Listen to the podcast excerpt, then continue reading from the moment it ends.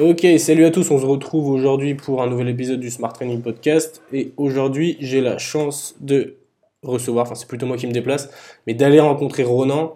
Euh, Ronan qui est prépa physique, coach, coach perso. Je, vais, te laisser te, te présenter. Tu peux nous dire vite fait du coup euh, qui tu es et après on, échange là-dessus sur ton parcours, et, etc. Ouais, bah écoute, euh, merci de t'être déplacé ici, hein, c'est cool. Euh, ouais, Ronan, c'est ça. euh, je viens d'avoir 27 ans là, originaire de du Finistère, en Bretagne. Euh, oui, préparateur physique, coach. euh, je trouve que c'est voilà, les, les deux les deux sont sont viables en fonction Mm. des contextes. Euh, voilà, on peut on peut dire ça comme ça. Ouais. Euh, tu peux nous expliquer un petit peu ton parcours, formation, université, enfin comment déjà comment t'es arrivé jusqu'à là où t'es aujourd'hui, c'est-à-dire euh, en tant que coach prépa physique, qu'est-ce qui t'a amené à être là? Euh, Est-ce que c'est une passion? Est-ce que c'est parce que t'étais sportif avant et enfin voilà un peu tout ça. Ouais, alors le parcours, mon parcours scolaire traditionnel, on va dire, jusqu'au collège. Une fois arrivé au lycée, je fais une seconde générale et après j'intègre euh, j'intègre un sport-études handball, euh, ce qui me fait me, déplacer et quitter ma, petite ville du Sud Finistère pour monter euh, sur, euh, sur Landerneau, à côté de Brest. Donc voilà, je fais deux ans au sport-études, euh, sachant que moi, je faisais déjà du hand depuis mes 5 ans. Euh, donc j'intègre ce sport études, tout se passe bien. Dans ma tête, je sais déjà que je vais être prépa physique puisque c'est quelque chose que j'ai formalisé euh, Mm. Très jeune. Je crois que je l'ai dit à je l'ai dit à, à 11 ans à mes parents, je crois, en rentrant en sixième, où j'avais eu un, un reportage euh, sur l'équipe de France de hand et, euh, et j'ai vu ce, ce truc-là et je me dis ouais, ok, moi je veux faire ça. Donc en fait, euh, tout s'est tout s'est boutiqué comme ça. En troisième, je fais mon stage dans un club de hand pro, donc trois jours, donc c'était c'était assez incroyable pour moi. C'était à Cesson. Ok. Là où en général on fait un peu son stage de troisième chez papa maman ou l'entreprise, complètement. voilà. Là j'ai fait moi j'étais à Cesson donc du coup direct avec l'équipe pro euh, j'ai eu la chance de de pouvoir euh, passer trois jours là-bas. Euh, donc après mon sport études euh, moi je n'étant pas très très euh, comment dire scolaire euh, dans dans tout ce qui est matière euh, maths euh, etc. Euh, je savais très bien que j'avais besoin d'un cadre euh, et donc euh, aller dans une fac publique, euh, donc rentrer en STAPS, Ouais. aller dans une fac publique, je mauvais mauvais pressentiment, tu vois. Tu pouvais vite partir. Et du coup, par le réseau que j'avais, on m'avait recommandé une fac sur Angers et ça tombait bien puisque en même temps que partir sur Angers pour intégrer cette fac-là, donc l'IFEPSA à Angers, Ouais. j'ai j'ai été accepté pour être partenaire du centre de formation du club de hand à l'époque, qui était Angers Noyant. Donc ça me permettait aussi de, de me développer un peu en tant que, que joueur. Ouais, ok. Donc ça c'était cool, même si je savais très bien que je ferais pas du handball de ma vie, Ouais. puisque euh, je n'avais pas le, le niveau requis quand même pour faire du haut niveau et, et ça ça se voit assez jeune hein, quand même quand tu es un quand t'es Ouais, un profil ou pas à pouvoir faire du haut niveau. Moi je savais très bien que non, mais j'étais quand même ouvert à continuer à me développer et, et à voir un peu ce qui se faisait dans, dans des structures euh, Ouais, un peu qui plus. tire un peu vers le haut niveau. Donc j'intègre euh, la fac là-bas. Euh, je fais euh, une première licence qu'ils appellent euh, éducation motricité là-bas, où on voit vraiment un peu tout. Hein, quand même, c'est une licence générale avec une L3 quand même orientée plus prépa physique. Euh, je fais divers stages euh, pendant ma licence et après j'enchaîne, je continue là-bas avec un master, un master en activité physique adaptée et l'option que j'avais au master c'était une option réathlétisation. Donc j'ai fait deux, ans, deux ans de master APA avec ma spécialité réathlé. Et en même temps que mon master 2, j'étais aussi inscrit, euh, je faisais aussi le DU d'évaluation de, prépa physique de Poitiers. Ok. Euh, voilà, donc j'ai fait euh, pendant ma M2, en fait, je faisais euh, le master 2 à la fac, le DU de prépa physique de Poitiers et le stage de M2 qui est conséquent parce qu'il est sur, sur 6 mois et moi Ouais. je le faisais- je l'ai fait sur 8 mois parce que je voulais commencer plus tôt dans un gros cabinet de kiné du sport où j'étais un peu le responsable de, de toute la préparation physique et donc voilà ça m'a fait une belle année chargée Mm. et, euh, et voilà et après donc post master j'avais commencé à bosser et euh, j'ai aussi fait une deuxième licence j'ai repassé euh, pour avoir une deuxième licence entraînement sportif Ok. pour avoir toutes les cordes à mon arc donc Tu j'ai l'as fait où celle-là? j'ai refait une licence en VAE, donc c'est validation Ouais. d'acquis d'expérience. Je l'ai fait à l'université de Nantes. Ok. Donc là, voilà, ça fait du coup une licence en éducation motricité, une licence entraînement et le master. Ok. Voilà pour le parcours Et en euh, DU. scolaire. Et le DU, Le mais DU. bon, c'est pas une formation. Ouais, euh, c'est pas diplômant. c'est pas diplômant, même si c'était très riche dans tout ce que j'ai pu apprendre. Ouais, Voilà ouais, très brièvement le, le parcours. Ok. Le, la licence et le master, pour ceux qui, qui savent pas trop, à l'IFEPSA, c'est payant du coup? Ouais. C'est quoi l'enveloppe globale sur licence master que ça engendre en termes de coûts? Il faut compter, euh, il faut compter pour l'année euh, entre euh, entre 3000 et 4000 euros. Ouais, donc c'est quand même assez conséquent. C'est très conséquent, ouais. C'est Ouais. très très conséquent, mais par contre, Ouais, la qualité. t'en as pour ton argent. Ouais.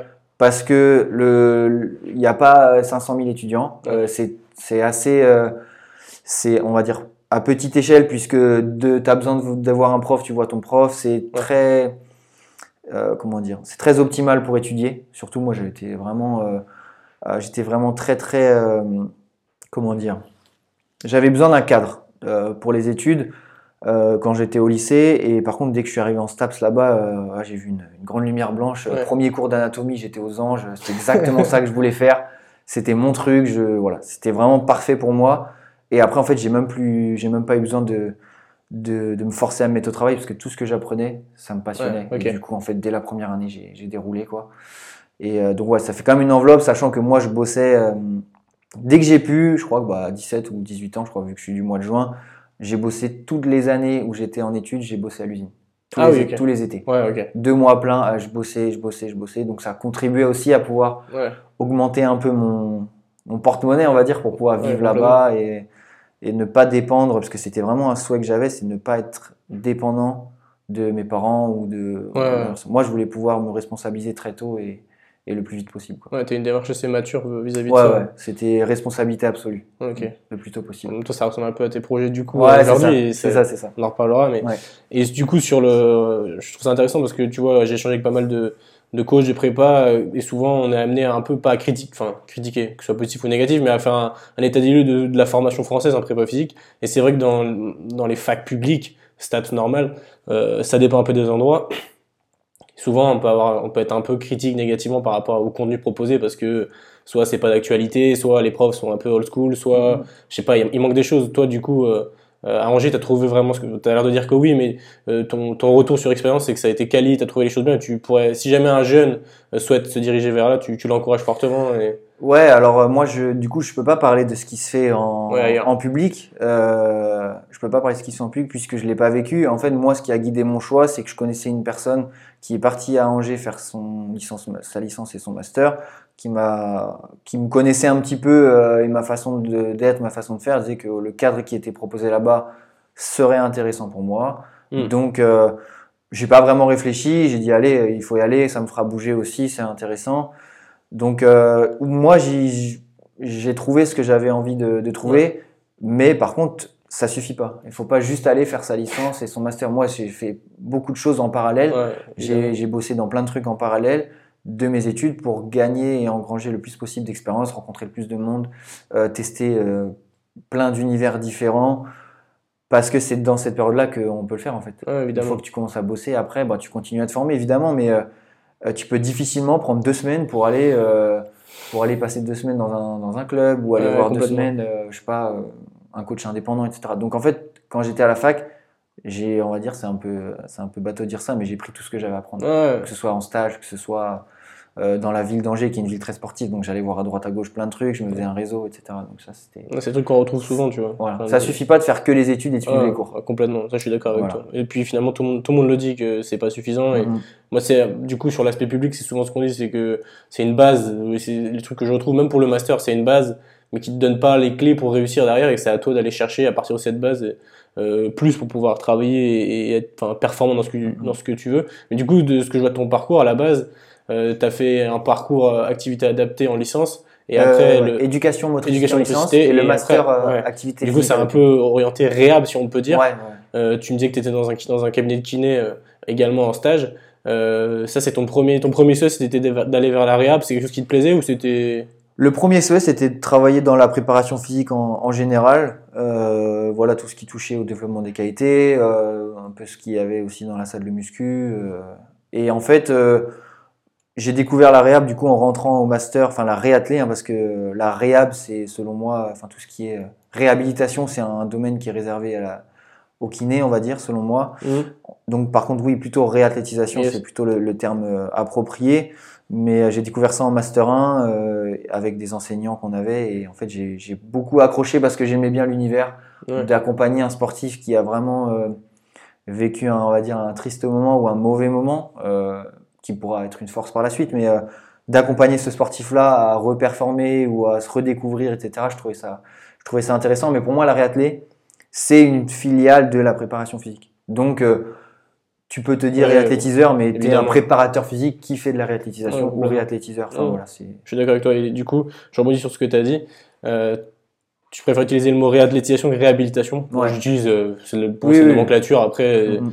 On- mais du coup, ça veut dire que pour toi, où se situe, ou en tout cas, comment tu abordes ça justement? Parce que c'est un truc qui est un peu un, un sujet un peu in en ce moment de savoir où est-ce que, quelle est la Mhm. frontière entre réhab- enfin, travail kiné, travail euh, prépa. Est-ce qu'il n'y a pas de frontière finalement?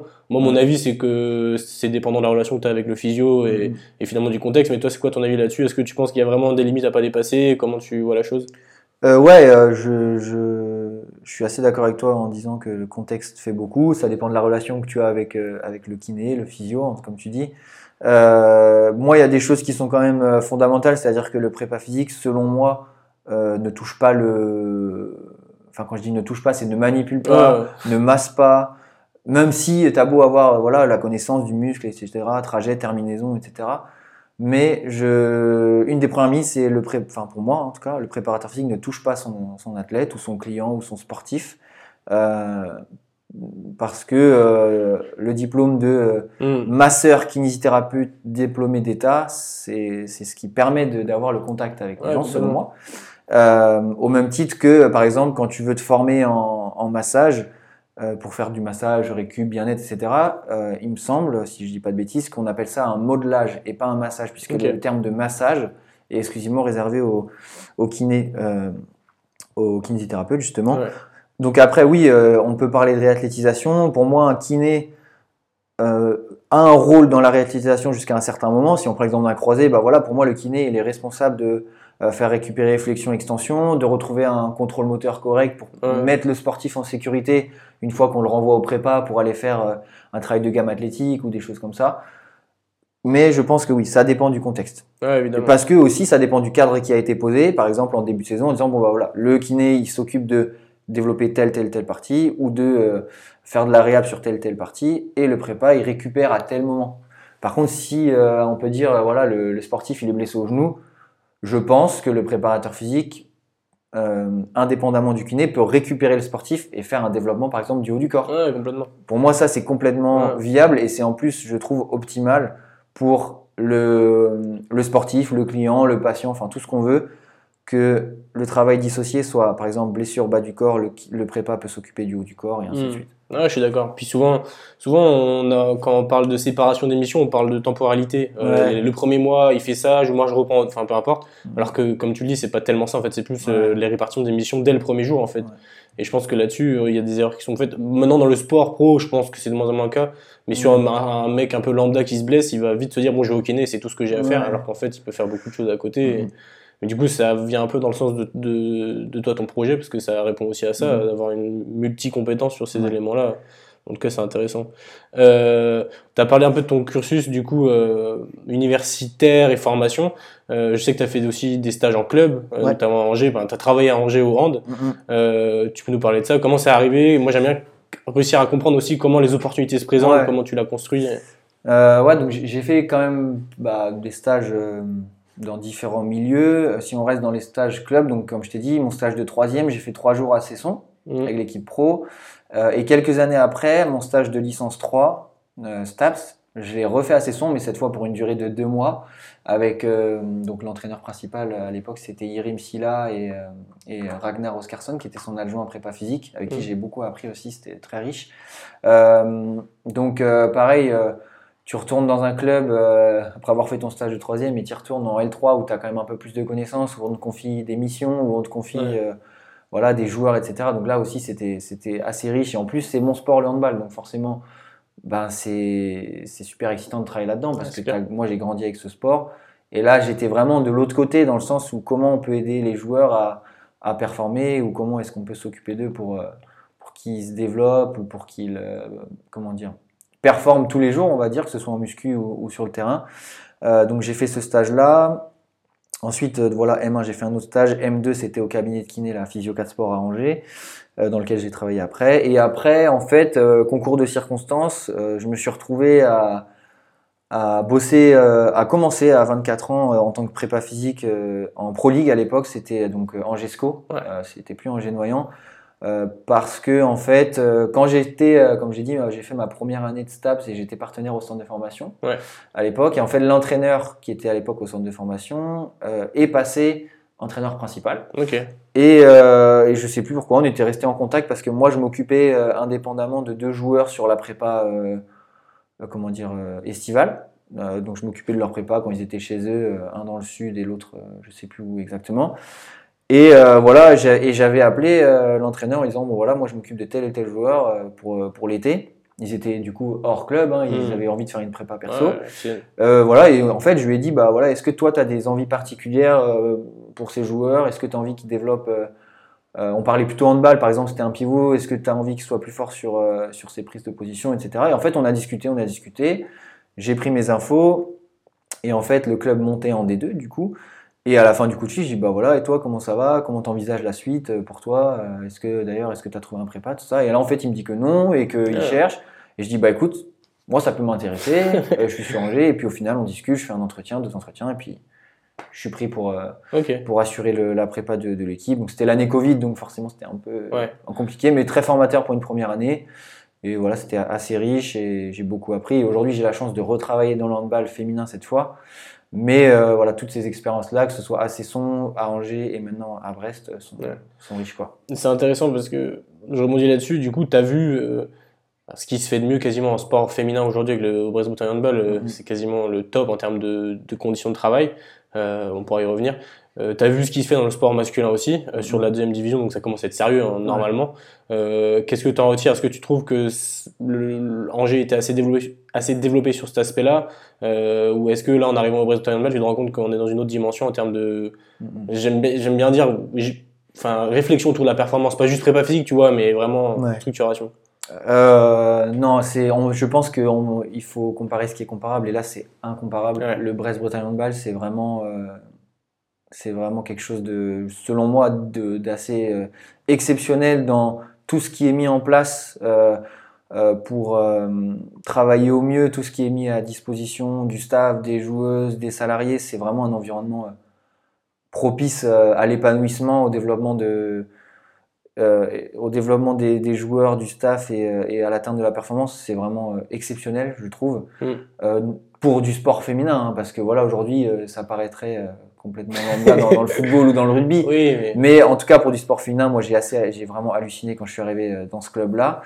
Et euh, donc, je pense qu'on ne peut pas le comparer. C'est impossible. Angers, c'était un club qui montait à l'époque, où c'était en train de se, voilà, de se, structurer un peu plus. J'ai aussi fait pas mal de prépa dans des clubs amateurs, donc j'ai aussi beaucoup, beaucoup de moyens de comparaison.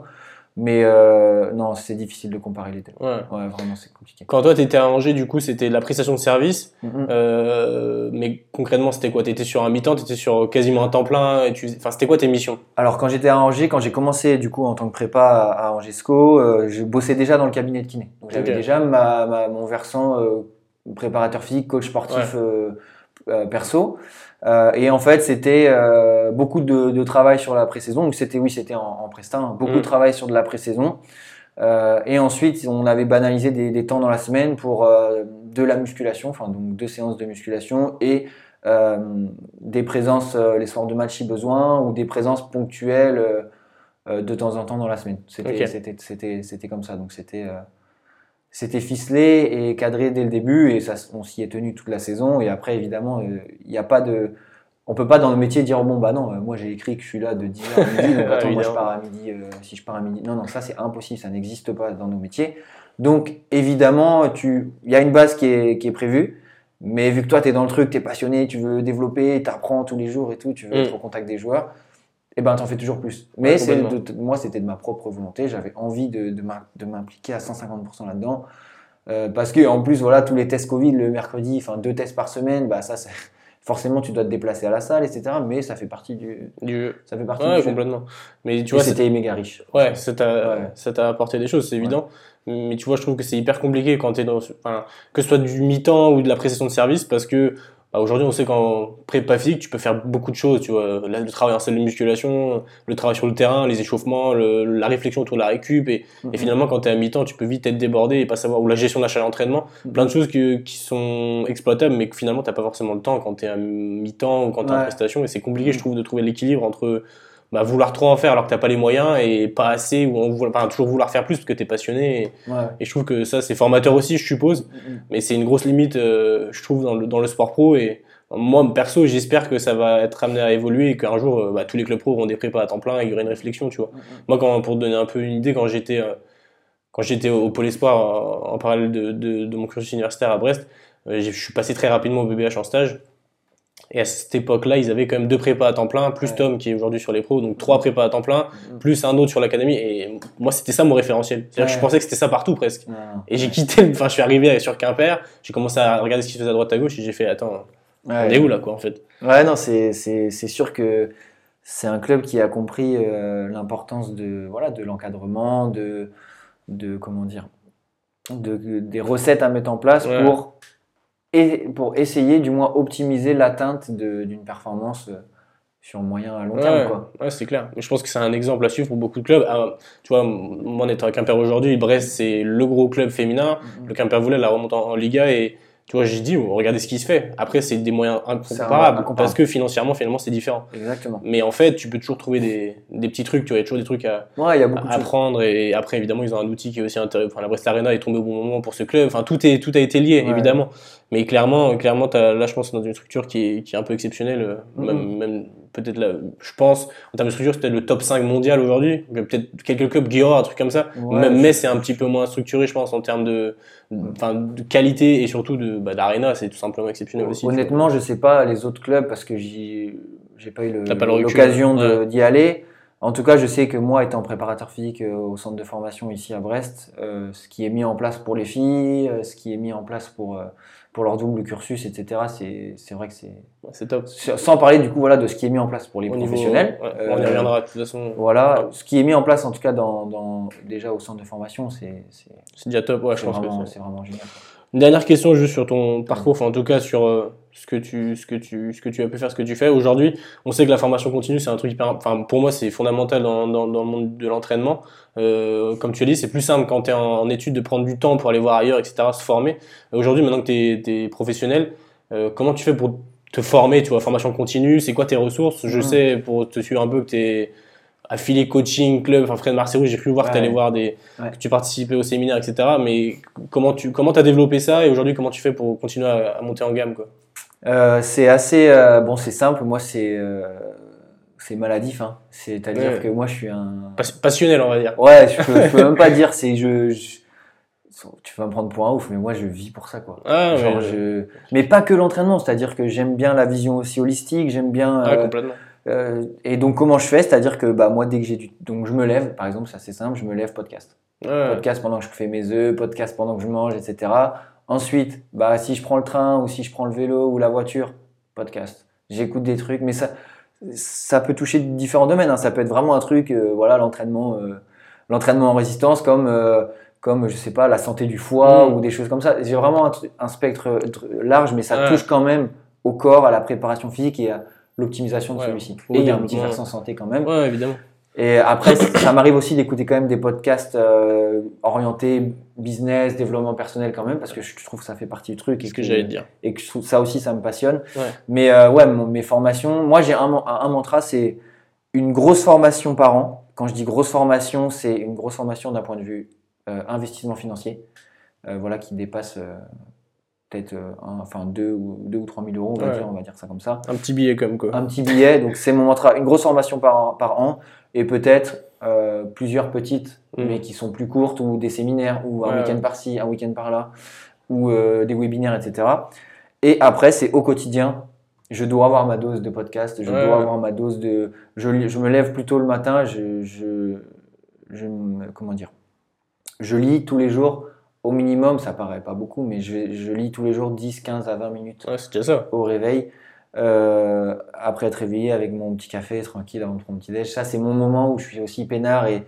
Parce qu'en fait, je sais que le soir, je suis tellement. euh, euh, comment dire éclaté entre guillemets Ouais, mon ouais. système nerveux il est complètement fusillé Compliqué de. le soir je n'arrive pas à Tu vas pas assimiler ce que ouais tu. tu rentres tard le temps que tu manges etc et encore moi j'ai la chance d'avoir une copine extraordinaire qui, qui, qui est à fond euh, qui est à fond avec moi et qui m'aide de là ça, ça fait du coup 10 ans qu'on est ensemble Ah oui. elle est vraiment derrière moi elle me remet les pieds sur terre elle, Ouais. elle, elle, elle aide, euh, elle aide dans mon quotidien à optimiser en, en m'aidant à faire à manger, etc. Donc, ça, donc j'ai la chance le soir de Ouais. pas avoir cette corvée-là. Et euh, parce que le soir, moi, je suis impossible, je suis fusillé du système. Nerveux, je suis complètement. crevé. Je le matin, c'est mon temps. Moi, je suis très matinal, j'adore. Je me lève, j'ai vraiment une routine. Bah, nous, on est un peu comme ça, les prépas. Ouais, on est un peu, complètement. euh, Matrixé peu là-dessus. c'est réveil, douche, préparation de café, lecture. Euh, je bois mon café pendant la lecture, ensuite je fais mes œufs, ensuite je me brosse les dents, ensuite je prends mon vélo, ensuite je pars. Et ainsi de suite, toute la journée, toute la journée. Et avec des podcasts, euh, et ça va voilà, de l'entraînement jusqu'à jusqu'à ça. Et oui, comme tu as dit, moi j'ai, je pense, mon principal mentor et, euh, et la personne qui m'a le- plus fait euh, évoluer dans mon métier, c'est ouais, Fred Marcerou, Mm. hein, de, de Coaching Club, Sport Conditioning à l'époque, Ouais. qui était prépa avant à l'UBB. La rencontre avec Fred, ça a été euh, un déclic incroyable parce que depuis, je j'ai jamais quitté un peu ce, cet environnement-là. Et, et là, aujourd'hui, il a créé des outils, la plateforme la Coaching Club, qui est exceptionnelle pour les prépas parce que tu as de tout. Tu as de l'holistique, de l'entraînement, tu as des vidéos, tu as des, des programmes d'entraînement, tu as des podcasts. Enfin, tu as tout pour. Tu peux te former. Je pourrais me former qu'avec ça. Ouais, complètement. Mais je continue à aller sur Spotify, etc. parce que je trouve que c'est. C'est aussi sympa d'aller voir un peu, découvrir des Ouais, podcasts. complètement. Non, mais je, me, je me retrouve dans ce que j'ai dit, je, je trouve que c'est un peu pareil. Moi, je suis hyper fan de podcast parce que je trouve que c'est hyper facile. Comme tu dis, tu peux conduire, tu peux. Mm, mm. Alors que lire, faut, enfin, tu peux rien faire d'autre. Et il faut être concentré. Donc, comme toi, j'essaie de lire. Moi, c'est vrai que j'ai plus de mal à lire de manière euh, quotidienne parce que j'ai- l'emploi du temps est compliqué. Ouais. Les podcasts, c'est hyper facile dès que je peux, dès que je m'entraîne et tout.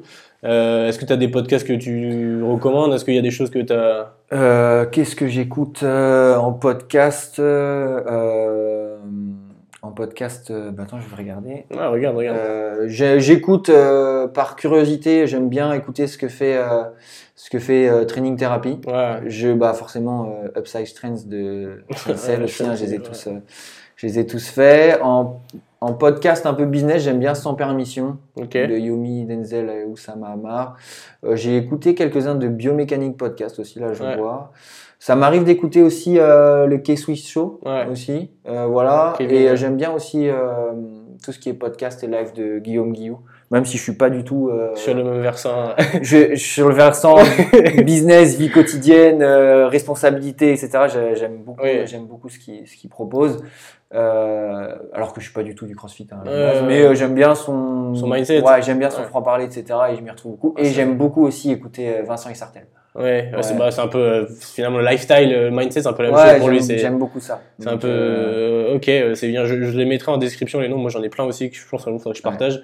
Euh, pareil que toi, moi j'aime bien tout ce qui est bah, prépa plus, mais réhab, développement personnel, je trouve ça intéressant. Je, c'est à peu près les mêmes noms que j'écoute aussi. Je pense qu'on a tous les mêmes, les mêmes Je affiliations. pourrais t'en citer d'autres, hein, mais euh, ouais, j'ai pris les, ceux que j'avais là en, Oui. en voyant Ah, mais sur mon téléphone. un peu sur quoi t'es. Voilà. Bah, L'objectif de mon podcast, c'est qu'un jour un gars dise Ah, Ouais, voilà, c'est ça. c'est le Smart Training Smart Podcast, c'est c'est celui-là que j'écoute. Euh, ok, très bien. Est-ce que toi, tu t'entraînes personnellement? Absolument. Ok, bah t'as une salle aujourd'hui qui est à dispo Ouais. qui est magnifique. Euh, pour toi, alors je, je comptais pas parler de ça tout de suite, mais on va faire comme tu as parlé un peu de tes routines. Euh, tu considères que c'est important en tant que coach prépa d'être en forme C'est un besoin Tu vois, moi je sais que je m'entraîne euh, quotidiennement, mais parce que tu vois, moi, mes potes vont dire que je suis bigorexique parce que j'ai trop besoin de ma dose entre guillemets. Mhm. Je pense que être exemplaire, c'est aussi bah, un peu ce que dit Vincent Isartel, c'est un- carrément important. Ouais, Sans être, euh, je suis pas Usain Bolt, dis pas, enfin tu vois, mais, mais en tout cas, euh, comment tu vois la chose là-dessus? Euh, bah, moi, c'est assez simple, c'est une addiction. Ouais. J'ai cru voir t'avais- t'avais fait un semi-iron ou Ouais, un un, complet? un alf, ouais. Un t'as fait un alf? Ouais, non, c'est c'est une addiction parce que, en fait, c'est mon moment, quoi. Ouais, C'est-à-dire que, mais par contre, ce que je dis aussi euh, à mes clients, c'est que euh, faut arrêter de croire que pour que ce soit efficace, faut faire deux heures par jour. Ouais. Des fois, j'ai dans ma journée, j'ai 20 minutes. Je prends 20 minutes, je fais 20 minutes de tapis. Ouais. Et bah, c'est très bien. Et je coche ma journée, j'ai fait, j'ai bougé pendant 20 minutes. Des fois, j'ai une heure, je fais un peu de muscu. Des fois, j'ai pas beaucoup de temps, je fais euh, un petit cardio sur le vélo, etc. Et en fait, c'est important pour moi, 6 jours sur 7 à minima, parce que le dimanche, c'est plutôt une marche euh, de, une marche avec madame ou des trucs comme ça, tu vois. Ça contribue aussi à l'activité physique, hein. mais J'essaie de, à chaque fois que je regarde mon agenda, le matin, c'est ok, à quel moment je vais pouvoir m'entraîner. Ouais, Des fois, bah, si je peux pas, euh, si je vois que j'ai une journée très compliquée, ben, je me lève plus tôt et je fais le matin, même si c'est moins productif parce que j'ai plus de mal à m'entraîner le matin. Mais euh, ouais, je m'entraîne, euh, j'essaye au minimum à, chaque- à 5 sur 7. Ok. Ah ouais, Parce que c'est mon besoin, j'ai vraiment besoin de ça et ça me permet de, je sais pas si ça me permet d'évacuer ou quoi, mais ça me permet d'avoir un temps où je prends soin de mon corps et ça fait partie de, de mon métier en fait. De, Ouais, je demain, je vais aider quelqu'un à prendre soin de son corps. Si moi je prends pas soin mien, j'allais c'est pas possible.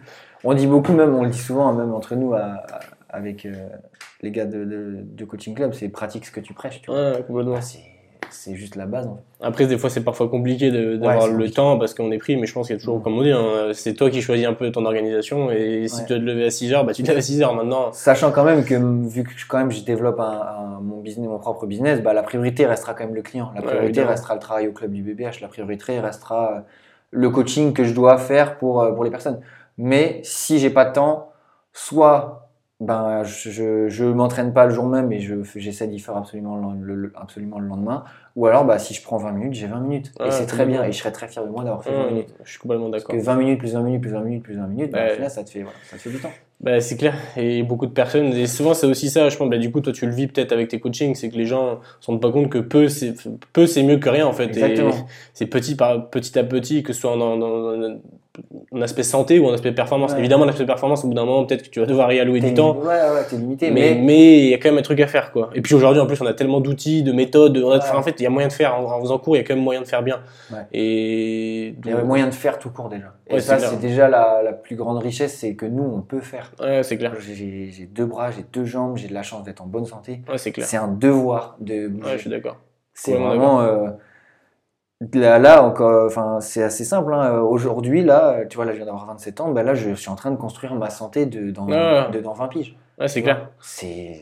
Ouais, Sauf que malheureusement, euh, des fois, c'est un peu trop tard et on s'en rend compte trop tard. Sauf que Ouais. moi, c'est maintenant que je veux continuer à me développer pour essayer des entraînements, pour prendre soin de moi, pour mon mental, pour me faire du bien. Mais ça contribue à ma santé de demain. Ah ouais, tu ça, ça rend pas compte. Tu vois, je voyais une étude qui passait, c'était, de l'ordre de 15 ans, je crois, le, le, la, la poursuite de la vie en bonne santé arrivée vers 60, 70 Ouais. ans. Il y avait 15 ans de delta sur les gens qui s'entraînent, qui mangent un peu très bien. En plus, qui s'entraînent, c'est pas, qui s'entraînent tous les jours, c'est Oui, qui s'entraînent, qui ont une activité physique. euh, C'est selon ça, les normes de comment.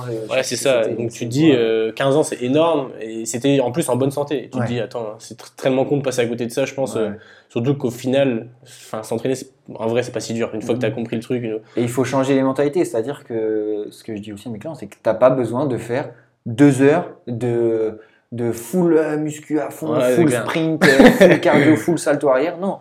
Tu as combien de temps dans ta journée? Tu as 30 minutes? Ok. Et ben essaie d'aller faire. euh, tu commences l'activité physique, très bien. Essaie d'aller faire déjà pendant trois semaines 20 minutes de marche tous les jours. Ensuite, Ouais. essaie d'aller faire peut-être euh, 10 fois une minute de course, une minute de marche, et ainsi de suite. Et tu avances, et tu avances, et ouais, petit à petit. et au bout de six mois, bah, tu as commencé déjà à avoir une bonne condition et peut-être que par chance, tu as pris du plaisir et tu continues à le faire et t'en fais toujours plus. Ouais, c'est clair. Et puis finalement, euh, souvent, comme tu dis, on parle, on entend entraînement par euh, intensité, etc. Mais Ouais. euh, la mobili- un travail de mobilité, c'est tout autant de l'entraînement que du hit ou je sais pas quoi, tu vois. Ouais, donc, euh, il y, a- il y a plein de solutions, mais c'est c'est hyper. euh, moi, je me retrouve dans ce que tu dis, c'est hyper intéressant. Euh, on va essayer de. ah, dernier petit truc, pareil du coup, euh, je pense à ça, santé, wellness, tout ça. Est-ce que toi, la nutrition, c'est un truc qui te botte? Est-ce que toi, toi-même, tu t'appliques aussi Alors peut-être pas de manière extrémiste comme certains peuvent l'être, mais est-ce que t'es tu te poses des questions là-dessus tu... bah, Je suppose que oui, avec tes coachings individuels aussi et puis des athlètes. Mais toi, comment tu vois la chose là-dessus? Euh, ouais, la nutrition, c'est bah, ça fait partie de, de notre métier. Euh, évidemment, j'ai suivi, voilà, j'ai eu des cours aussi à la fac. J'ai continué à me former après, Ouais. euh, via des, des petites formations sur la nutrition, etc. La seule chose que, qui est importante que moi je trouve, c'est à aucun moment que ce soit avec mes sportives euh, au club ou que ce soit avec mes clients ici, moi je ne fournis pas et je ne fournirai pas de plan nutrition. Mm. Parce que tout simplement parce que je suis pas diplômé diététicien nutritionniste et que demain si je donne je, je donne un plan d'entraînement un plan de nutrition et je dis à telle personne il faut que tu manges ça ça ça sans avoir pris connaissance avant des allergies etc. Si la personne mange qu'elle fait une allergie et qu'il y a un problème derrière, ben, s'il y a une enquête, eh ben, ah, tu vas trouver, tiens, le plan c'est quoi ça Qu'est-ce qui Ouais, c'est clair. donné Tiens, c'est Ouais. Ronan est diplômé de nutrition Pas du tout. Hmm. Donc, tu vois, donc moi je prends zéro risque. C'est pour ça que je reste que sur du conseil. Ouais, ce que Je peux très bien te dire ouvertement, bah voilà, essaye plutôt de boire euh, en fonction de tes dépenses et de boire plutôt euh, tant de litres d'eau ou essaye tiens consomme plutôt ces lipides là parce que tu vois c'est plutôt les lipides qui sont pour toi ou euh, Mais je pense que c'est un peu le rôle du coach prépa physique, c'est de, de, de pouvoir avoir un spectre assez large de Mhm. compétences. Évidemment, une spécialité dans l'entraînement ou dans la réalité, Ouais. etc. Mais sur l'aspect nutrition, faut, pour moi, c'est important. Tu vois, moi, j'ai fait un du nutrition parce que ça m'intéressait à fond. Mhm. Mais à aucun moment, pareil, je, je suis pas diététicien, j'ai Ouais. pas, le- je suis pas diplômé. En fait, j'ai pas, c'est Mhm. pas mon travail. Et, et, mais par contre, du conseil, je pense que c'est important parce que malheureusement, aujourd'hui, en- surtout en structure, euh, tout le monde n'a pas la chance d'avoir des diètes avec eux et qui Ouais. peuvent. Et il faut faire l'effort pour les sportifs ou pour le, la personne lambda qui met déjà des sous pour venir voir un coach. Mhm. Bah, c'est important de pouvoir donner du conseil aussi, mais pareil, respecter son champ, comme ce qu'on disait avec les kinés, Voilà. rester dans son champ de compétences et, et savoir où est sa place. Quoi. Je pense que c'est c'est hyper important. Ouais, ça. Et je finalise euh, sur cette partie avec euh, bah, du coup ton Ironman, parce que c'est quand même, euh, c'est quand même une sacrée. Fanal, fanal, fanal. C'est Ouais, pas, ça- c'est pas énorme, c'est pas énorme. Oui, c'est pas énorme. Non, ça, c'est ça bien, dépend du point de vue. Euh, Qu'est-ce qui t'a poussé à faire ça? L'objectif c'est d'aller sur un complet bientôt. Comment t'as géré ça avec un emploi du temps compliqué? Parce que ça, c'est comme bon, quoi qu'on en dise, le triathlon c'est un sport qui demande quand même un volume plus conséquent que du bodybuilding par exemple. Comment t'as fait ça? Eh ben, comment ça s'est fait? Moi, je, je trouve que le triathlon, c'est un sport magnifique Ouais. parce que, voilà, c'est en termes de- d'entraînement, d'investissement, etc., c'est ce qui répond le mieux aux, aux attentes d'un sportif qui est, entre guillemets, euh, addict. Mm. Voilà. Mais, euh, mais par contre, euh, comment ça s'est fait? C'est mon, bah, que- c'est le, mon, bo- mon bof qui m'a... Au départ, qui m'avait demandé de l'aider un peu à se préparer physiquement pour, pour, pour faire un tri. Et en discutant, euh, bah, je sais plus ce qu'on s'est dit. Je me suis dit, bah allez, tiens, je vais le faire aussi, Ouais. sans trop, euh, voilà, sans trop réfléchir. J'en avais déjà fait un S avant, c'était bien passé. Et puis m'entraînant un peu quand même, faisant un peu de hand, etc. Et de la muscu un peu régulièrement. Et je cours aussi un petit peu, donc j'avais quand même une base. Mais euh, clairement, on va pas se mentir, j'ai pas du tout fait la prépa. euh, Adapté. euh, pas du tout, j'avais pas le temps. Ouais, ouais. À aucun moment, euh, j'avais le temps de prendre 5 heures mon dimanche pour aller Ouais, évidemment. Évidemment, j'aurais pu trouver le temps si je me lève à 4 heures, etc. Mais derrière, moi, j'ai un équilibre euh, vie pro, vie perso qui est très important. Et je- déjà que la, la semaine, du lundi au samedi, je suis. Enfin, jusqu'au samedi, pris, quoi. 14 heures, je suis pris et je pars tôt et je rentre tard. Bah, si je dis à ma copine, bon, bah tiens, dimanche, tu me vois pas pendant 5 heures, alors que c'est un peu notre seul moment. euh, Ouais, c'est compliqué. voilà, et donc du coup, euh, j'ai réussi à m'entraîner un petit peu, mais clairement, je l'ai fait sans une vraie préparation. J'ai réussi à le finir, j'ai un peu souffert. euh, j'ai un peu souffert où ça Sur les cinq derniers de course à pied, j'ai un peu souffert, des petites douleurs au genou, etc. Mais je l'ai fini. Je voulais y aller juste pour le finir. Je l'ai Ouais. fini, c'est cool. Mais j'ai pas eu la prépa idéale et je sais et je me suis rendu compte, c'est que là aujourd'hui, mon quotidien et mon double projet et même triple, si on prend les, les cours à la fac, Ouais. me permettent pas de T'investir là-dessus. de m'investir là-dessus. Par contre, une chose est sûre, c'est que j'y viendrai.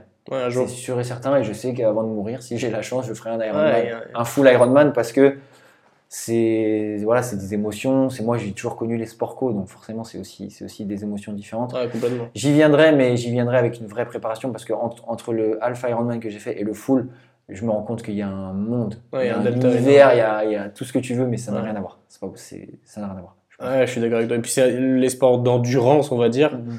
Ou d'ultra, c'est, c'est comme tu dis, c'est complètement différent des sports. Moi aussi, je viens du hand et Ouais. ça m'intéresse beaucoup. Enfin, j'ai eu une période où j'étais vraiment à fond tri, euh, Ouais. sans faire de. Ça m'intéressait beaucoup l'approche triathlon et ultra trail et tout. Et tu vois, l'année dernière, avec euh, mon meilleur pote, on s'est engagé sur un 100 km à pied, mais sans aucune préparation. Ouais. Et là, en fait, j'ai compris que ce sport-là, là, ça, ça te met vraiment face à tes limites et que tu peux pas, en fait, tu peux pas t'engager sans avoir préparé si t'es pas un peu cohérent. Et je, je trouve que, comme tu le dis, c'est des émotions qu'on n'a pas forcément dans d'autres sports. Mhm. Alors, c'est le sport co, c'est magnifique, c'est hyper, euh, hyper enrichissant, mais du coup, c'est aussi un, un domaine qui est tellement, euh, qui pardonne pas et qui est tellement self, c'est, auto-centré forcément, parce c'est un sport individuel qui Ouais, est ouais. vraiment, mais c'est hyper en- enrichissant, l'ambiance est hyper cool en plus sur les, ce genre d'événements. Ouais. Enfin, donc c'est vraiment un truc, euh, c'est pareil que je recommande. Alors évidemment, comme tu dis, on va pas tous faire des Ironman, mais Non, non, il faut s'entraîner, il y a, il y a chacun, sa, chacun son, ses objectifs. En tout cas, c'est ok, c'est intéressant. Euh, on va passer sur une petite partie sur. euh, je pense qu'on va faire la partie sur euh, ton travail aujourd'hui au BBH. On finira sur ton projet. sur. De toute que- façon, on a du temps. on a un peu de temps encore. Euh, donc du coup, tu arrives au BBH l'année dernière. C'est ça. Pareil, euh, opportunité dépendant. Il cherche un. Comment ça c'est? Euh, ouais, en fait, euh, quand j'étais prépa, euh, quand j'étais prépa à Angers, j'étais, enfin, je, je suis rentré en contact euh, du coup avec Tom, qui est Ouais. euh, Tom Follin, qui est aujourd'hui prépa de l'équipe professionnelle et responsable de, de la prépa physique du club, euh, qui lui était euh, à l'époque donc prépa au centre de Ouais. formation. Et en plus, moi, je, je connaissais parce que le, le directeur du centre de formation m'a entraîné quand j'étais plus jeune. Donc du coup, euh, ben, concours de circonstances, il cherchait quelqu'un. Moi, j'avais fait savoir à l'époque que j'avais envie de revenir quand même dans le coin parce que ça faisait 7 ans que j'étais à Angers ou 8 ans, je sais plus. Euh, donc j'avais envie de revenir, j'avais mon idée de projet et le BBH c'était pas du tout euh, une option. Enfin moi j'y avais jamais pensé. Je... Ouais. Enfin je m'étais jamais dit qu'un jour j'allais être prépa au BBH euh, parce que euh, j'avais j'y avais clairement pas pensé. Et au fur et à mesure des discussions, bah voilà, euh, j'ai passé un entretien, on a discuté, ça s'est très très bien passé. Euh, moi le projet m'intéressait énormément. J'ai quand même été transparent en leur disant que moi j'avais voilà le projet d'ouvrir euh, d'ouvrir ma propre structure à côté. Donc voilà, j'ai voulu être euh, 100% honnête, 100% transparent. Et, au fur et à mesure des semaines, voilà, ça s'est ça s'est boutiqué et on a, on a réussi à on a réussi à tomber d'accord sur le fonctionnement qui vraiment qui se passe royalement bien aujourd'hui. Tout Ouais. marche très très bien. Moi, je suis très content d'y être.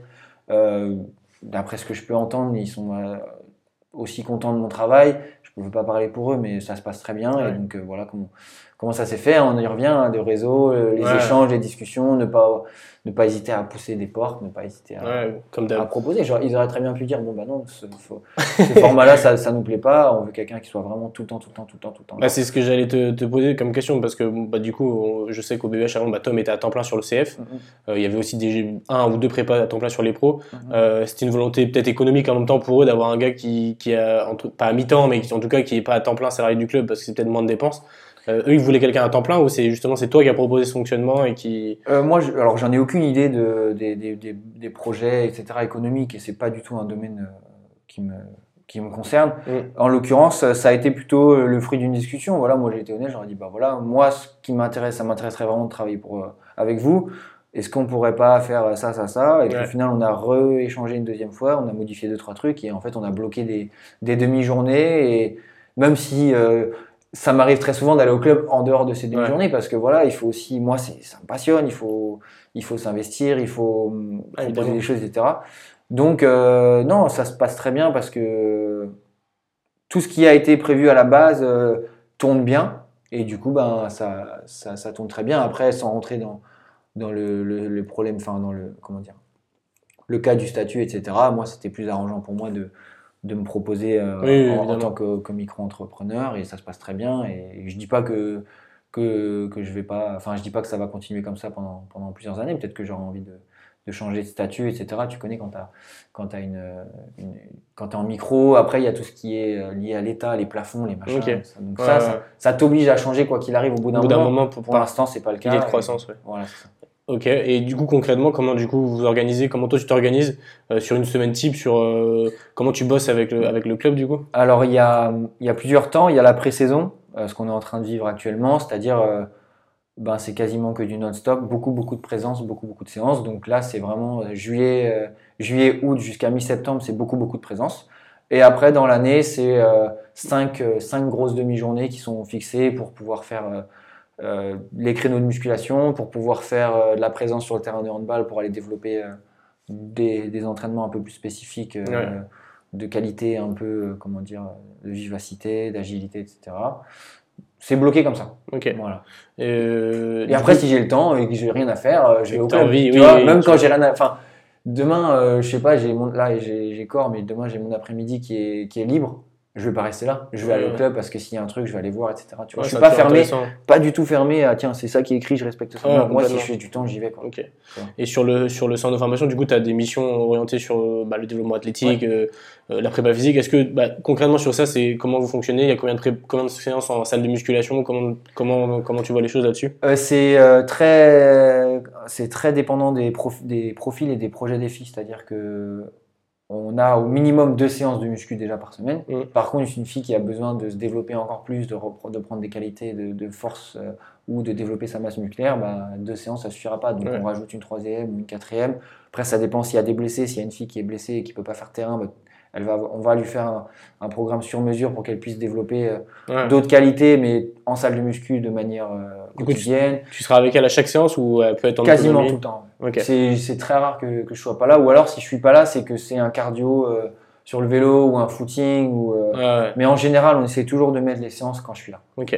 Mais ça arrive Oui, ça peut parfois arriver, oui, forcément. que, que par concours de circonstances, elles elles soient amenées à, à être toute seule. Mais après, c'est des filles qui sont vraiment top, elles bossent vraiment bien. euh, elles sont très autonomes. Et tu sais, quand tu es en centre de formation, tu as quand même un, dans ta tête, tu as déjà un, un projet qui est, qui est- qui est concret. Donc, tu as déjà une mentalité un peu euh, Ouais. orientée professionnelle, de dire, OK, bah, moi, je suis autonome, je prends. euh, Enfin, je me fais bien mes activations, je fais bien ma séance. Si j'ai des questions, je demande, etc. Ouais, c'est sûr. Après, tu vois, pour le coup, moi j'ai des filles. Après, elles sont un peu plus âgées. C'est des filles qui sont en études sub normalement la plupart. Ouais, il y y en a, ouais. Là, là, il y, a, il y avait une terminale cette année, maintenant, elles, sera- elles seront toutes en première année. Ouais, voilà. Moi, tu vois, au volet, le centre de formation, c'est des filles qui sont en première, seconde. Ouais. Mm. Et du coup, c'est aussi un autre rapport, tu vois. L'autonomie, c'est moins la, Ouais. c'est moins le maître mot, mais en tout cas, ok, c'est intéressant. Euh, toi, t'es, t'es accompagné de stagiaires ou t'es tout seul sur le, la structure? Ouais, il y a un stagiaire, euh, de, c'est ce qui se faisait, c'est Déjà, ce qui s'est fait et ce qui continue à se faire dans le club. il est alternant ou il est Stagiaire. Ok. Il est stagiaire et lui, il est, enfin, le stagiaire en tout cas, euh, tous les ans, est plutôt responsable de tout ce qui est euh, euh, équipe euh, N1 amatrice. Ouais. Voilà, Le partenaire d'entraînement. Voilà, c'est ça, amatrice. Non, enfin, les filles qui font partie de l'équipe Oui, oui, mais qui sont vois. considérées comme amatrices. Il y a Ouais. le centre de formation et il y a les Ouais, amatrices. je vois très bien, ok. Euh, du coup, ça, c'est vraiment des missions de développement athlétique, euh, réhabilitation, hein, réathlétisation, euh, travail de prépa physique associé au terrain. Est-ce que tu interviens sur euh, le protocole de récup, des réflexions autour de la récup, réflexions autour de ces choses-là ou non, pas trop? Bah, ça, c'est très limité, c'est-à-dire qu'on a quand même une super équipe, on a, des, on a aussi des kinés, on a, Ouais. donc on a, on a tout ce qu'il faut, que ce soit pour les filles du centre de formation, les filles de l'équipe réserve, il y a, il y a deux kinés, il y a des médecins qui sont hyper dispo, il y a les entraîneurs euh, qui sont euh, toujours là s'il y a besoin d'orienter vers un spécialiste ou autre. Euh, non, il y, a, il y a vraiment tout ce qu'il faut en termes de récup, et après, on n'a pas, n'a pas forcément au club du matin, on a des game ready, on a des, de la Mm. presso, etc. Mais si besoin, les filles vont au cabinet des, des kinés et puis elles ont tout ce qu'il faut là-bas. Et, et voilà, après, euh, En termes de, en termes de gestion de la charge, vous avez des outils, vous utilisez des choses ou pas sur l'équipe euh, pas Réserve. sur l'équipe N1. Après, sur l'équipe professionnelle, il y a des questionnaires, etc. Ouais, évidemment, mais, euh, mais pas sur l'équipe N1 en termes de gestion de charge. Moi, je fonctionne beaucoup, beaucoup avec les filles du centre de formation en, en relationnel, c'est-à-dire Ouais. beaucoup dans la discussion, beaucoup dans l'approche un peu euh, grand frère, c'est-à-dire euh, Ouais, comment tu vas, euh, est-ce que tu as bien dormi, est-ce que Mm. beaucoup là-dedans et, et je trouve que les filles sont assez sensibles à, à ça et, et apprécient le fait que voilà, on vienne savoir comment ça va, est-ce Ouais, que prenne du temps. tu as besoin de quelque chose, et voilà, et on prend du temps et on discute. Ouais, je suis Je trouve que c'est beaucoup plus vivant que de cocher une case en disant Ouais, je suis d'accord. Puis tu vois, moi c'est un truc qui me botte bien de. Aujourd'hui, il y a énormément d'outils. Tu vois, des... on peut aller de bah, du classique, euh, des wellness, des RPE, des trucs qui peuvent être euh, remis en cause. Il y a beaucoup de gens qui remettent en cause les RPE aujourd'hui parce qu'il y a des limites, il y a des biais. Euh, comme tu dis, c'est beaucoup moins dans l'humain. Ça fait chier les athlètes des fois. Enfin voilà. Euh, je pense que comme tu dis, le, le contact humain c'est le principal, mais on peut aller plus loin. et On peut aller voir des marqueurs inflammatoires. Peut... Il y a tellement d'outils aujourd'hui possibles Ouais. euh, que je trouve que c'est intéressant. Mais finalement, on- ce qu'on retrouve souvent, c'est que c'est le contact humain qui est, Ouais. le, plus, qui est le plus pertinent. Donc, euh, ça me, moi, ça me paraît le plus cohérent aussi. Après, Après, il faut, ouais, il faut avoir l'idée que, que il faut que ça parte quand même sur une base de confiance. ouais, Il faut que les joueuses aient confiance euh, en toi. Il faut que les joueuses elles, elles- elles se sentent euh, entre guillemets en sécurité quand elles, se, quand elles communiquent avec toi. Ouais. Parce que une joueuse qui est pas qui a pas confiance et qui est pas en sécurité va jamais te dire que ça va pas. Elle clair. va toujours te, te dire ouais ça va tout va bien, Ouais. pas mal du tout au genou alors qu'en fait son genou il fait quatre fois son. c'est clair. tu vois. Ouais, Et- complètement. Et donc, bah, il faut, c'est la priorité. En, quand je suis arrivé, moi, c'était ma priorité en début de saison, c'est-à-dire que c'est construire vraiment une bonne relation, des bonnes bases, être complètement honnête, transparent dans mon fonctionnement et dire voilà, bah, moi, mon cadre, c'est ça, j'ai posé mon cadre. Mon cadre en muscu, c'est ça, mon cadre en prépa, c'est Ouais. ça. Voilà, je suis tel prépa physique, mais venez, on va discuter, on va Ouais, retrouver. euh, On va grandir tous ensemble. Voilà, exactement. Ouais. Et après, je pense que l'honnêteté, la transparence, bah, fait que les filles, elles, elles ressentent que tu es 100% toi. Ouais. Et après, ben, dans la discussion. Après, il y a le caractère. Ton, ton caractère de base, moi, je sais que j'ai un caractère euh, pas hyper actif, mais je suis vachement dans, dans l'engouement. Ouais, salut, comment ça va tout le monde et tout. Enfin, Ouais. Tu vois, beaucoup dans, dans le vivant. Ouais. Et du coup, ben, tu peux pas mentir. Ça veut dire que par contre, elle, me- elle me rate pas. S'il y a un jour où je suis un peu euh, en dedans, ou tu vois, je enfin, je sais pas, soit il y a un truc qui me tracasse ou que j'ai mal dormi, même si j'arrive en général à, à pas le montrer, mais dès que je suis un peu euh, en dedans, et ben direct, oh, non, ça va pas aujourd'hui. Ouais, je vois. Euh, non, parce que d'habitude, t'es toujours là, machin. Et ben, en fait, elle le voit et, Ouais, et complètement. ça, ouais. montre, ça montre ton, que t'es bah, que t'es toi, en fait. Ouais, mais je pense qu'en plus, dans la prépa physique, euh, c'est un élément qu'on ne parle pas assez. Mais la communication, c'est un truc qu'on n'apprend pas forcément en plus à- quand tu es à l'université ou euh, la communication, les skills de, de, comme tu dis, de gestion de groupe, leadership, euh, Ouais. échange, c'est des trucs qui sont hyper importants parce que des fois, ça fait chier les gens de venir en salle de prépa physique. Mhm. Euh, c'est pas la pratique, enfin, ils sont pas là pour faire de la prépa physique à la base, ils sont là pour faire du hand, tu vois. Donc, euh, Ouais. c'est pas toujours facile. Je trouve que tu as raison de le, de le mentionner, de- cette capacité à transmettre, à échanger et tout. C'est quasi, Ouais. c'est quasiment peut-être la relation humaine, c'est peut-être le, le pilier numéro un de l'entraînement et même au-dessus peut-être des qualités dans, de prépa physique pure en fait quoi. Mhm. Et ça, je me retrouve vachement dans, dans ce que tu dis aussi. Euh, toi, en tant que prépa sur le sur un centre de formation, du coup, tu dis que tu aimais bien bosser avec les jeunes. Euh, c'est c'est quoi un peu ta philosophie? J'entends, enfin, euh, par philosophie, j'entends un peu tes tes guidelines, guidelines pour sur le sur la prépa physique des jeunes. Il y a plein de courants différents. euh, tu vois, il y a des il y a des il y a des il y a des projets de développement des jeunes au Canada qui ont été faits. Enfin, il y a plein de YPD. Enfin, il y a plein de, de choses Ouais. qu'on peut retrouver. Euh, toi, comment tu te situes? Qu'est-ce que qu'est-ce qui sont les trucs importants que tu veux mettre en place euh, sur les jeunes? Après, c'est le hand, donc c'est aussi un contexte Moi, je suis, mais- je suis très, très euh, tradi. C'est-à-dire, il y a des choses qui, qui sont, comment dire, fondamentales. C'est bah, déjà essayer d'optimiser euh, le développement euh, de la force. Après, c'est voilà, un squat, un pivot de hanche, euh, une poussée, Ouais. un tirage. Et après, on va chercher des trucs annexes. Tu vois, sur handball, on est beaucoup sur un sport quand même où on a des composantes de duel. Donc, il faut aller chercher à développer, euh, comment dire, des qualités de, de puissance sur des angles pour pouvoir euh, effacer son défenseur, etc. Mm. Donc, il y a beaucoup d'exos unilatéraux aussi. Il y a beaucoup d'exos euh, de poussée latérale.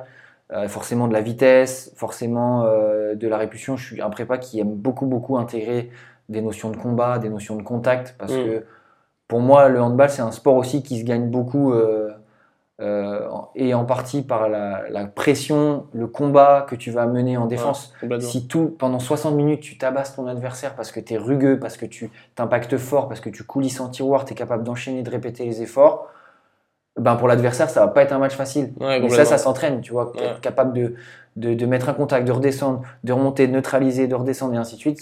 Complètement. et ça, je l'intègre beaucoup. Et j'essaie beaucoup de l'intégrer aussi aux filles dans, dans leur mindset. C'est-à-dire, voilà, vous voulez gagner un match va falloir être, euh, entre guillemets, violente, hein, même si on reste dans le, dans le cadre. dans le cadre. Mais il va falloir impacter, il va falloir être euh, dans la tête des adversaires, il va falloir montrer que non, ok, toi, tu vas venir dans mon intervalle, tu vas ramasser. Ouais, Tu. Et ça, je l'intègre au fur et à mesure. Et après, bah, dans ce qui est développement musculaire, il faut pour moi une bonne base de force, il faut une composition corporelle qui est euh, cohérente avec soit le poste, soit les, les- comment dire, euh, ce qui est attendu de toi Ouais. par rapport aux entraîneurs.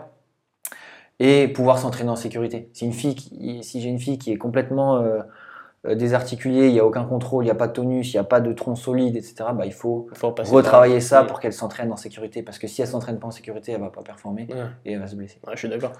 Tu du coup ça c'est marrant ce que tu dis parce que enfin marrant, pas marrant mais ça me fait penser à un truc, c'est que là du coup tu me parles finalement prépa physique mais tu le ramènes directement par rapport au terrain et quasiment tu vois quand tu me parles de combat et tout c'est une notion qu'on retrouve chez l'entraîneur en fait. Mhm. Est-ce que tu penses que toi t'as alors ça c'est aussi un sujet qui, qui peut être euh, débattu. Euh, t'es handballeur, du coup t'as une connaissance de la discipline qui est plus poussée que quelqu'un qui n'est pas forcément handballeur. Euh, tu vois, moi, je, bosse- enfin, je suis pas dans le hand, je suis handballeur, mais finalement, je suis dans le volet, dans le basket, donc Ouais. ça reste des sports co à l'intérieur, Mhm. interpénétré et tout ce qu'on veut, mais c'est, je suis pas spécialiste à la base. Mhm. Euh, je crois pas forcément que pour être prépa physique dans le sport pro ou dans une logique de performance, il faut absolument être spécialiste. Mhm. Euh, C'est quoi ton avis là-dessus? Euh, T'as travaillé dans le hand, du coup, principalement en club. Ouais. Euh, comment tu vois la chose là-dessus? Euh, je suis alors, euh, je ne suis pas technicien. C'est-à-dire que certes, moi j'ai grandi avec ce sport. J'aime beaucoup le transférer au, au terrain. Enfin, tout ce qu'on fait en salle de muscu, j'ai envie que les contenus soient créés pour que ça puisse être transféré, transférable.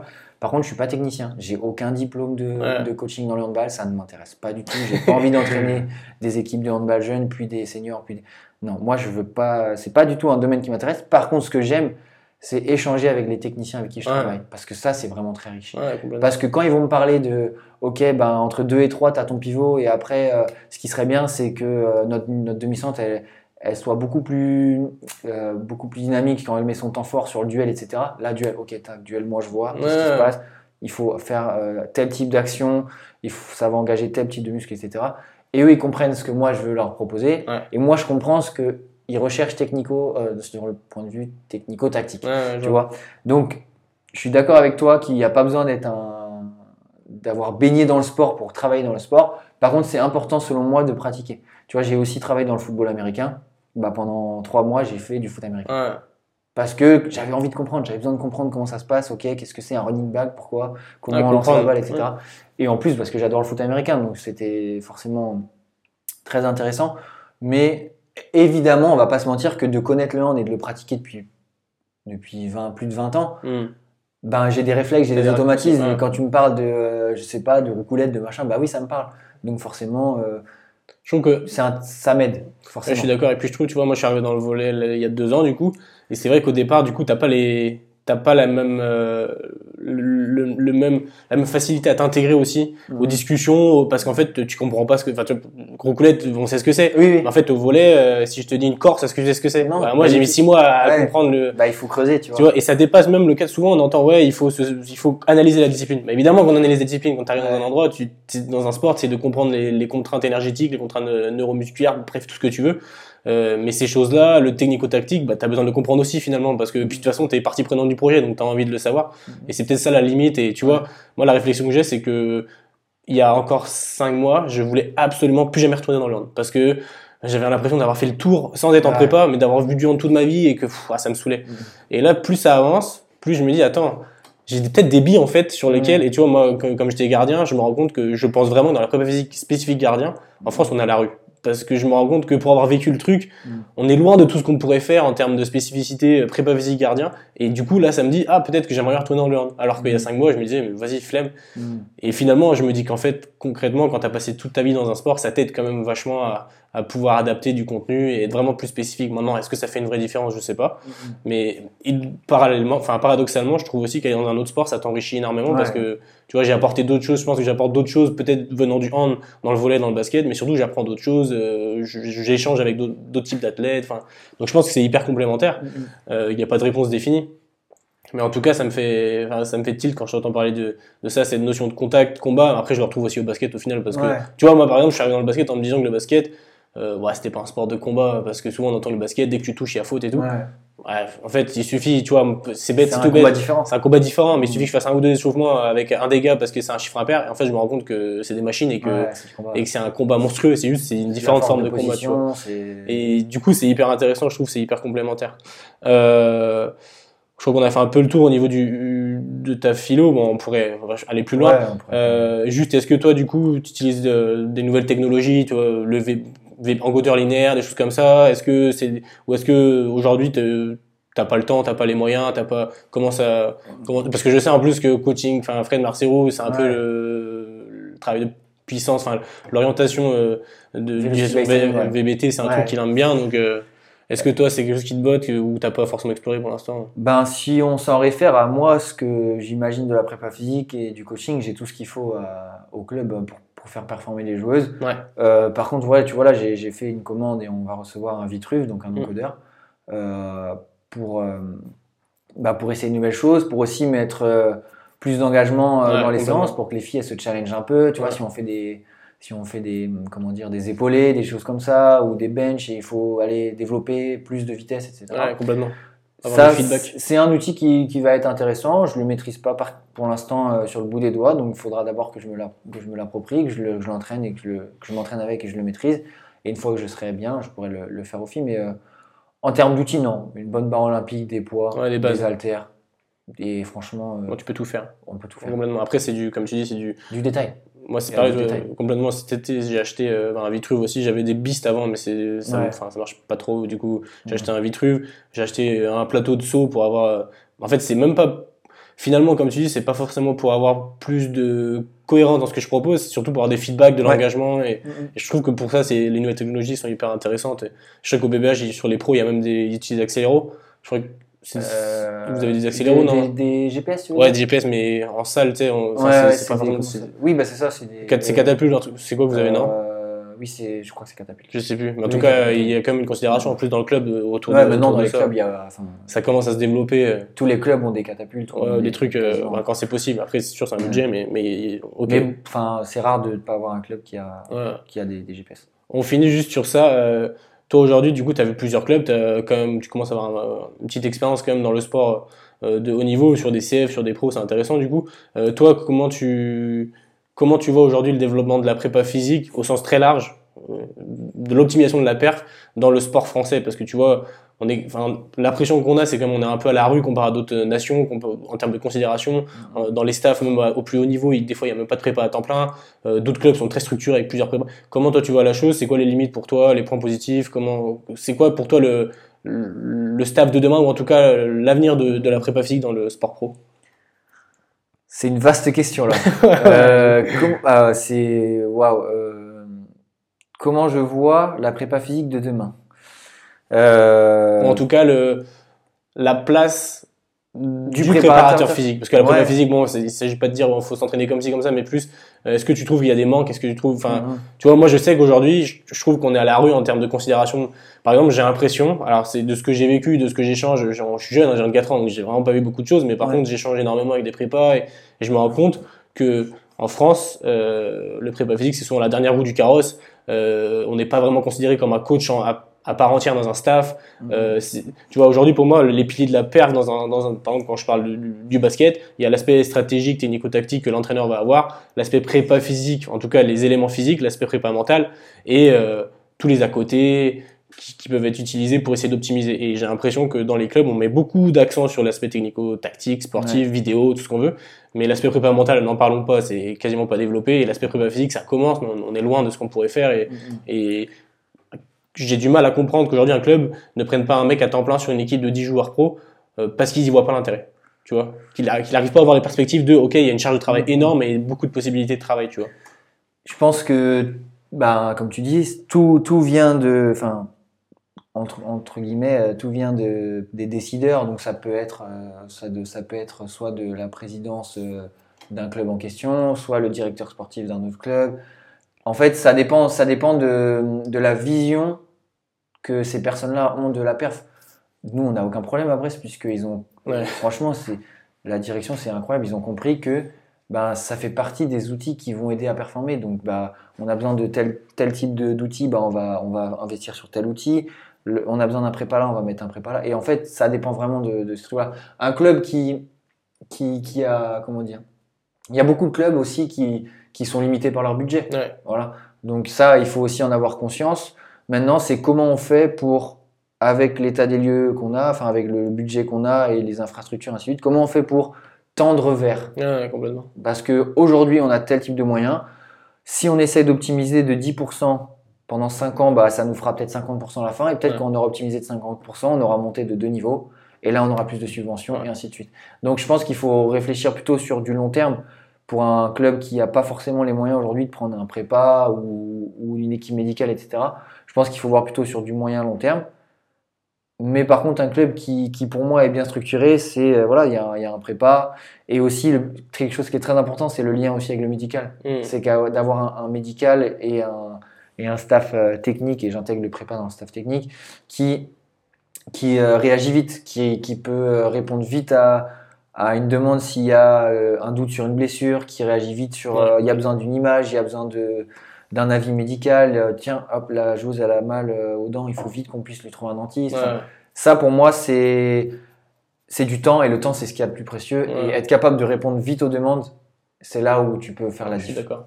Et tu vois, je pense que quand on revient à Fred Marcerou, le, le, rugby a peut-être un peu plus compris ça que les autres sports co, mm. de par la nature du sport, euh, avec énormément de pathologies chroniques, aiguës, tout ce qu'on veut, avec des gros gros squads et tout. Mais quand tu vois un peu le travail que, tu vois, moi, la dernière semaine, je regardais ce que la prépa du, du 15 de France pour la Coupe du Monde, et le travail de Thibaut Giroud, le, directeur de la perf. et, et, et, puis même, j'ai, en gros, j'étais un séminaire à l'INSEP l'année dernière, euh, enfin, fin d'année, fin de saison dernière, et c'était le, le, prépa de, alors je sais plus son nom, Pierre, le prépa de directeur de la perf du Grenoble en Pro D2. Mhm. Et du coup, moi, ça me donne un référentiel parce que les Béliers, on est en, en Pro B, donc c'est le même niveau en termes de, de sportif. Et je me suis dit, putain, ils, mm. ils ont 15 ans d'avance en fait. parce tu que tu, ouais, tu, tu, peux pas comparer. tu peux pas comparer. Incomparable. Mais le, le rugby top 14, c'est ah, c'est exceptionnel. Ouais. Parce que bah, as, as, je pense que moi je sais un peu du coup par rapport à Fred euh, à l'UBB, ben voilà, tu as peut-être, euh, si tu pas de bêtises, tu as peut-être 3 kinés, tu as 4 prépas, tu as un prépa qui est SP réhab, tu as un prépa qui est SP muscu, tu as un prépa qui est SP terrain, tu as un directeur de la préparation physique mais parce que c'est pas les mêmes sports, c'est pas les mêmes budgets, c'est pas les mêmes retombées économiques. Mais tu vois, je faisais un euh, comparatif, je suis d'accord, mais en même temps, les squads sont de 40, 40 joueurs. Quand tu as une équipe de 10 joueuses sous contrat, par exemple, au volet, c'est ça, c'est 10, 12 joueuses. En fait, tu as, beaucoup moins de joueuses, donc tu as aussi beaucoup moins de monde normalement. Et moi, ce qui me choque un peu, c'est plus, enfin qui me choque pas, qui j'espère on, on va tendre vers là dans les autres sports co, c'est par exemple euh, l'implication du prépa physique dans la séance technico-tactique sur euh, la gestion de la charge, sur euh, les rythmes, les momentum dans la séance et tout. Et nous on l'a pas en fait dans nos sports à nous. Souvent le prépa il fait la muscu, il fait l'échauffement, il parle un peu de réhab et tout, euh, il fait du conseil, de la gestion de la charge d'entraînement si ça, si ça commence à être un peu poussé. Et ça s'arrête là. Il n'y a pas d'échange sur euh, la planification technico-tactique comme on entend au foot par Ouais. exemple. Enfin tu vois. Et ça c'est des trucs qu'on peut faire en fait parce que c'est juste euh, Des échanges. prise de conscience et des échanges. Ouais, Ça, je trouve que c'est la limite. C'est peut-être le futur. Pour moi, c'est le futur, tu vois, de, du volet, du. Ouais. Ça dépend de la sensibilité du prépa, ça dépend de la sensibilité du staff, ça dépend de la évidemment. sensibilité du club. euh, parce que voilà, c'est c'est les contextes, c'est les clubs, c'est les sports, c'est tout est complètement différent. Et dans le rugby, ils sont forcément, euh, Ouais. ils ont quasiment toujours fonctionné, enfin pas toujours fonctionné comme ça, mais ça fait quelques années déjà que c'est Ouais, ça commence à être comme bien. ça. Donc euh, Mais je pense que, tu vois, moi, c'est ce que j'essaye de, de mettre en place au, au Quimper Volley, là, c'est de me dire, on s'inspire de ça pour essayer de faire peut-être une différence avec les autres clubs, étant donné qu'on n'a pas, le Quimper Volley n'est pas un club qui a les moyens de d'autres clubs de première division, tu vois, les gros clubs, genre Mulhouse et Le Canet, c'est des gros clubs qui jouent avec des champions, qui ont Ouais. 3-4 fois le budget du Quimper Volley. On n'a pas ces budgets-là, mais par contre, peut-être qu'on peut être plus smart dans notre manière d'apporter des choses aux, clubs, aux joueuses, et je pense qu'il y a des pistes dans, dans les sports co. peut-être que tu feras ton, ton Ah. 10% cette année, l'année prochaine ça. tu feras peut-être 15% en plus, et peut-être qu'un jour tu vas monter en première div parce que tu auras fait 60%. Ouais, c'est ça. Bah, tu vois, là, Tu vois. on arrivait l'année dernière, les filles du Quimper Volley, elles, elles étaient en deuxième division. Là, on a fini champion de France en deuxième div, on monte en première div. Mm. Et euh, ouais, je pense qu'on était l'équipe la mieux staffée de deuxième div. Et en arrivant en première div, on va quasiment être la mieux staffée de première div aussi en termes de, de, de réflexion autour de la perf. Et peut-être que c'est un élément, moi je pense vraiment que c'est un élément, comme tu dis, à moyen long terme qui, qui permet de se Ouais. pérenniser à un, un certain niveau. On va finir du coup une dernière partie sur euh, du coup ton, ton projet Ouais. corps. Euh, on a ouais, on a une petite une grosse vingtaine de minutes Ouais. euh, sur euh, bah, déjà comment la genèse de ça, comment t'en es arrivé à réfléchir à ça, euh, pourquoi tu as décidé de t'investir sur le coaching individuel, euh, c'est quoi ton appétence pour ça, comment tu l'expliques, et, euh, et après on reviendra un peu sur, euh, sur ce que tu fais aujourd'hui. quoi. Euh, pourquoi corps? En fait, c'est ça part de beaucoup d'échanges, de beaucoup de discussions avec des, des confrères plus âgés, avec des retours d'expérience, avec mes propres expériences. Et en fait, moi, j'ai connu que enfin, l'auto-entrepreneuriat, on va dire. Ouais. J'ai commencé à bosser, j'étais pas encore euh, diplômé de mon M2, j'avais commencé à bosser au cabinet dans lequel j'étais, j'avais créé ma, micro-entreprise euh, avant même d'avoir euh, obtenu le diplôme parce que concours de circonstances ça se passait bien et j'avais des, des demandes de coaching. Donc j'ai connu que ça et en fait je pense que dans, nos, dans nos métiers, avoir son propre business, que ce soit via une plateforme comme Freddy peut faire ou via une structure comme j'ai pu monter ou via du coaching en ligne comme certains peuvent faire par exemple, Ouais. bah, je pense que c'est quelque chose qui est viable puisque je m'en réfère à, à contrôle ce que tu peux contrôler. Ouais.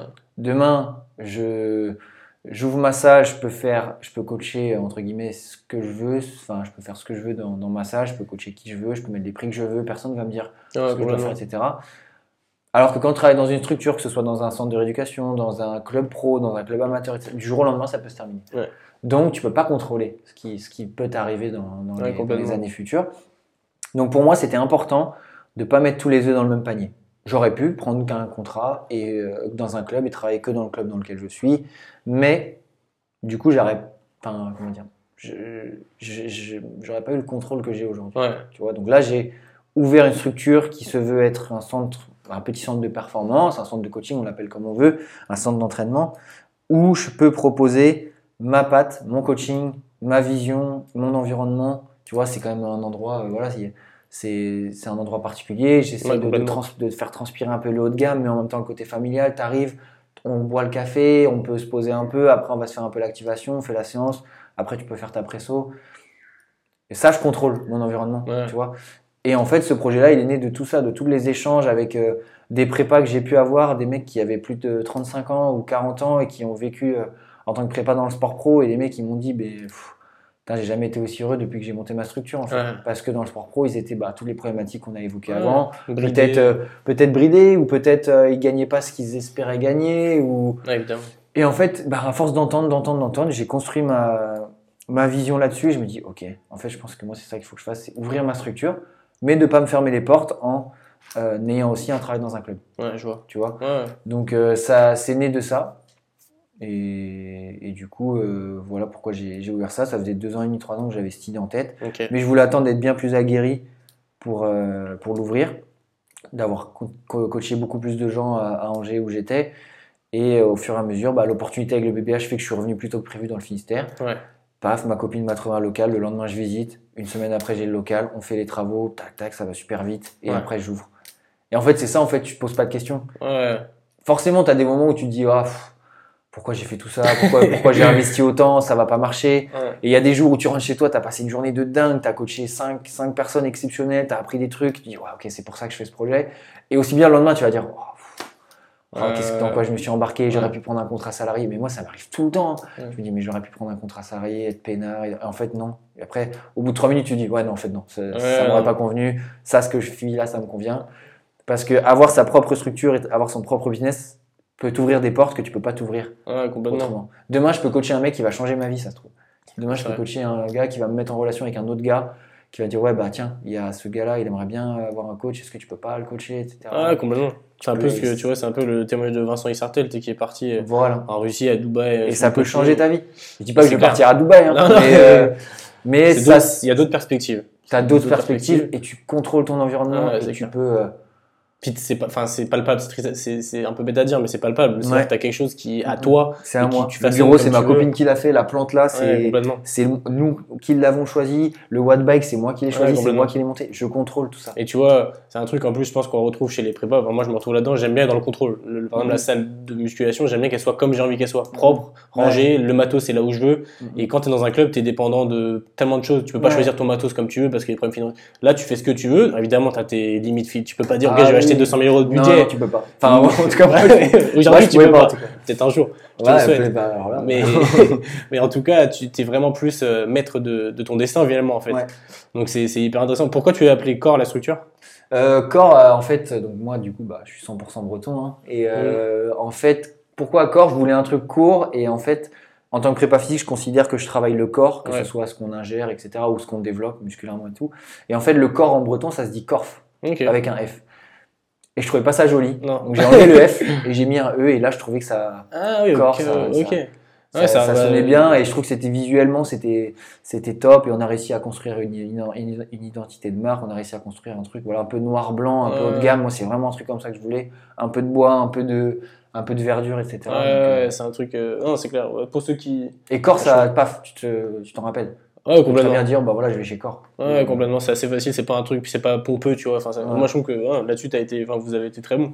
Euh, je, je, poste- je posterai des photos sur mes réseaux de, du lieu, mais c'est. Enfin, non, c'est exceptionnel. Enfin, moi, je trouve ça super, tu vois. C'est. Super taf. Euh, toi aujourd'hui, aujourd'hui du coup tu vis de, de ton travail au BBH et de, de ton travail en auto-entreprise. Euh, ça, tu trouves que financièrement tu t'en sors beaucoup mieux aussi. Enfin, tu penses que c'est un truc qui, qui, qui te permet de développer financièrement? Est-ce que c'est un enjeu les- le- Tu vois, par exemple, moi je sais qu'à long terme, je pense que j'aimerais bien monter, euh, comme tout le monde, gagner un peu plus sa vie pour s'ouvrir d'autres perspectives, Ouais. voyager plus, etc. Euh, toi là-dedans, tu penses qu'il y a des choses à faire beaucoup de manière plus importante que dans le que dans les structures, je pense. Euh, tu as réussi à développer ta structure rapidement, ça fait six mois que tu es ouvert en gros. Ouais. Euh, comment, comment, comment tu, tu vois la chose? Tu es, très businessman, entrepreneur à la base, euh, c'est quelque chose qui, te- qui te bottait ou pas forcément? Non, en fait, ce- le côté business, il vient avec le, Ouais. il vient sur le tas. Mais par contre, ça va te paraître un peu bateau ce que je veux dire, mais je- c'est c'est très rare que je sois amené à penser à l'argent. Ouais, C'est-à-dire que en fait, je clairement, là pour l'instant, ben forcément, il y a beaucoup. les- par exemple, une partie de l'argent que je gagne au club, ouais, bah, il faut que je paye mon loyer avec ici. Donc au final, je serais, si on parle purement d'argent, je serais, je serais, je suis pas gagnant à, à avoir le double projet. Mais par contre, je vais gagner de l'argent avec ce projet-là. Dans X mois, je- je- je- j'en gagne déjà, c'est très bien, ça marche, ça marche bien, je suis très content. Mais j'ai encore des trucs à payer. J'ai Ouais. deux, trois trucs à payer, il y a un peu de charge. Forcément, il, y a le- il faut refaire de la trésor, il faut.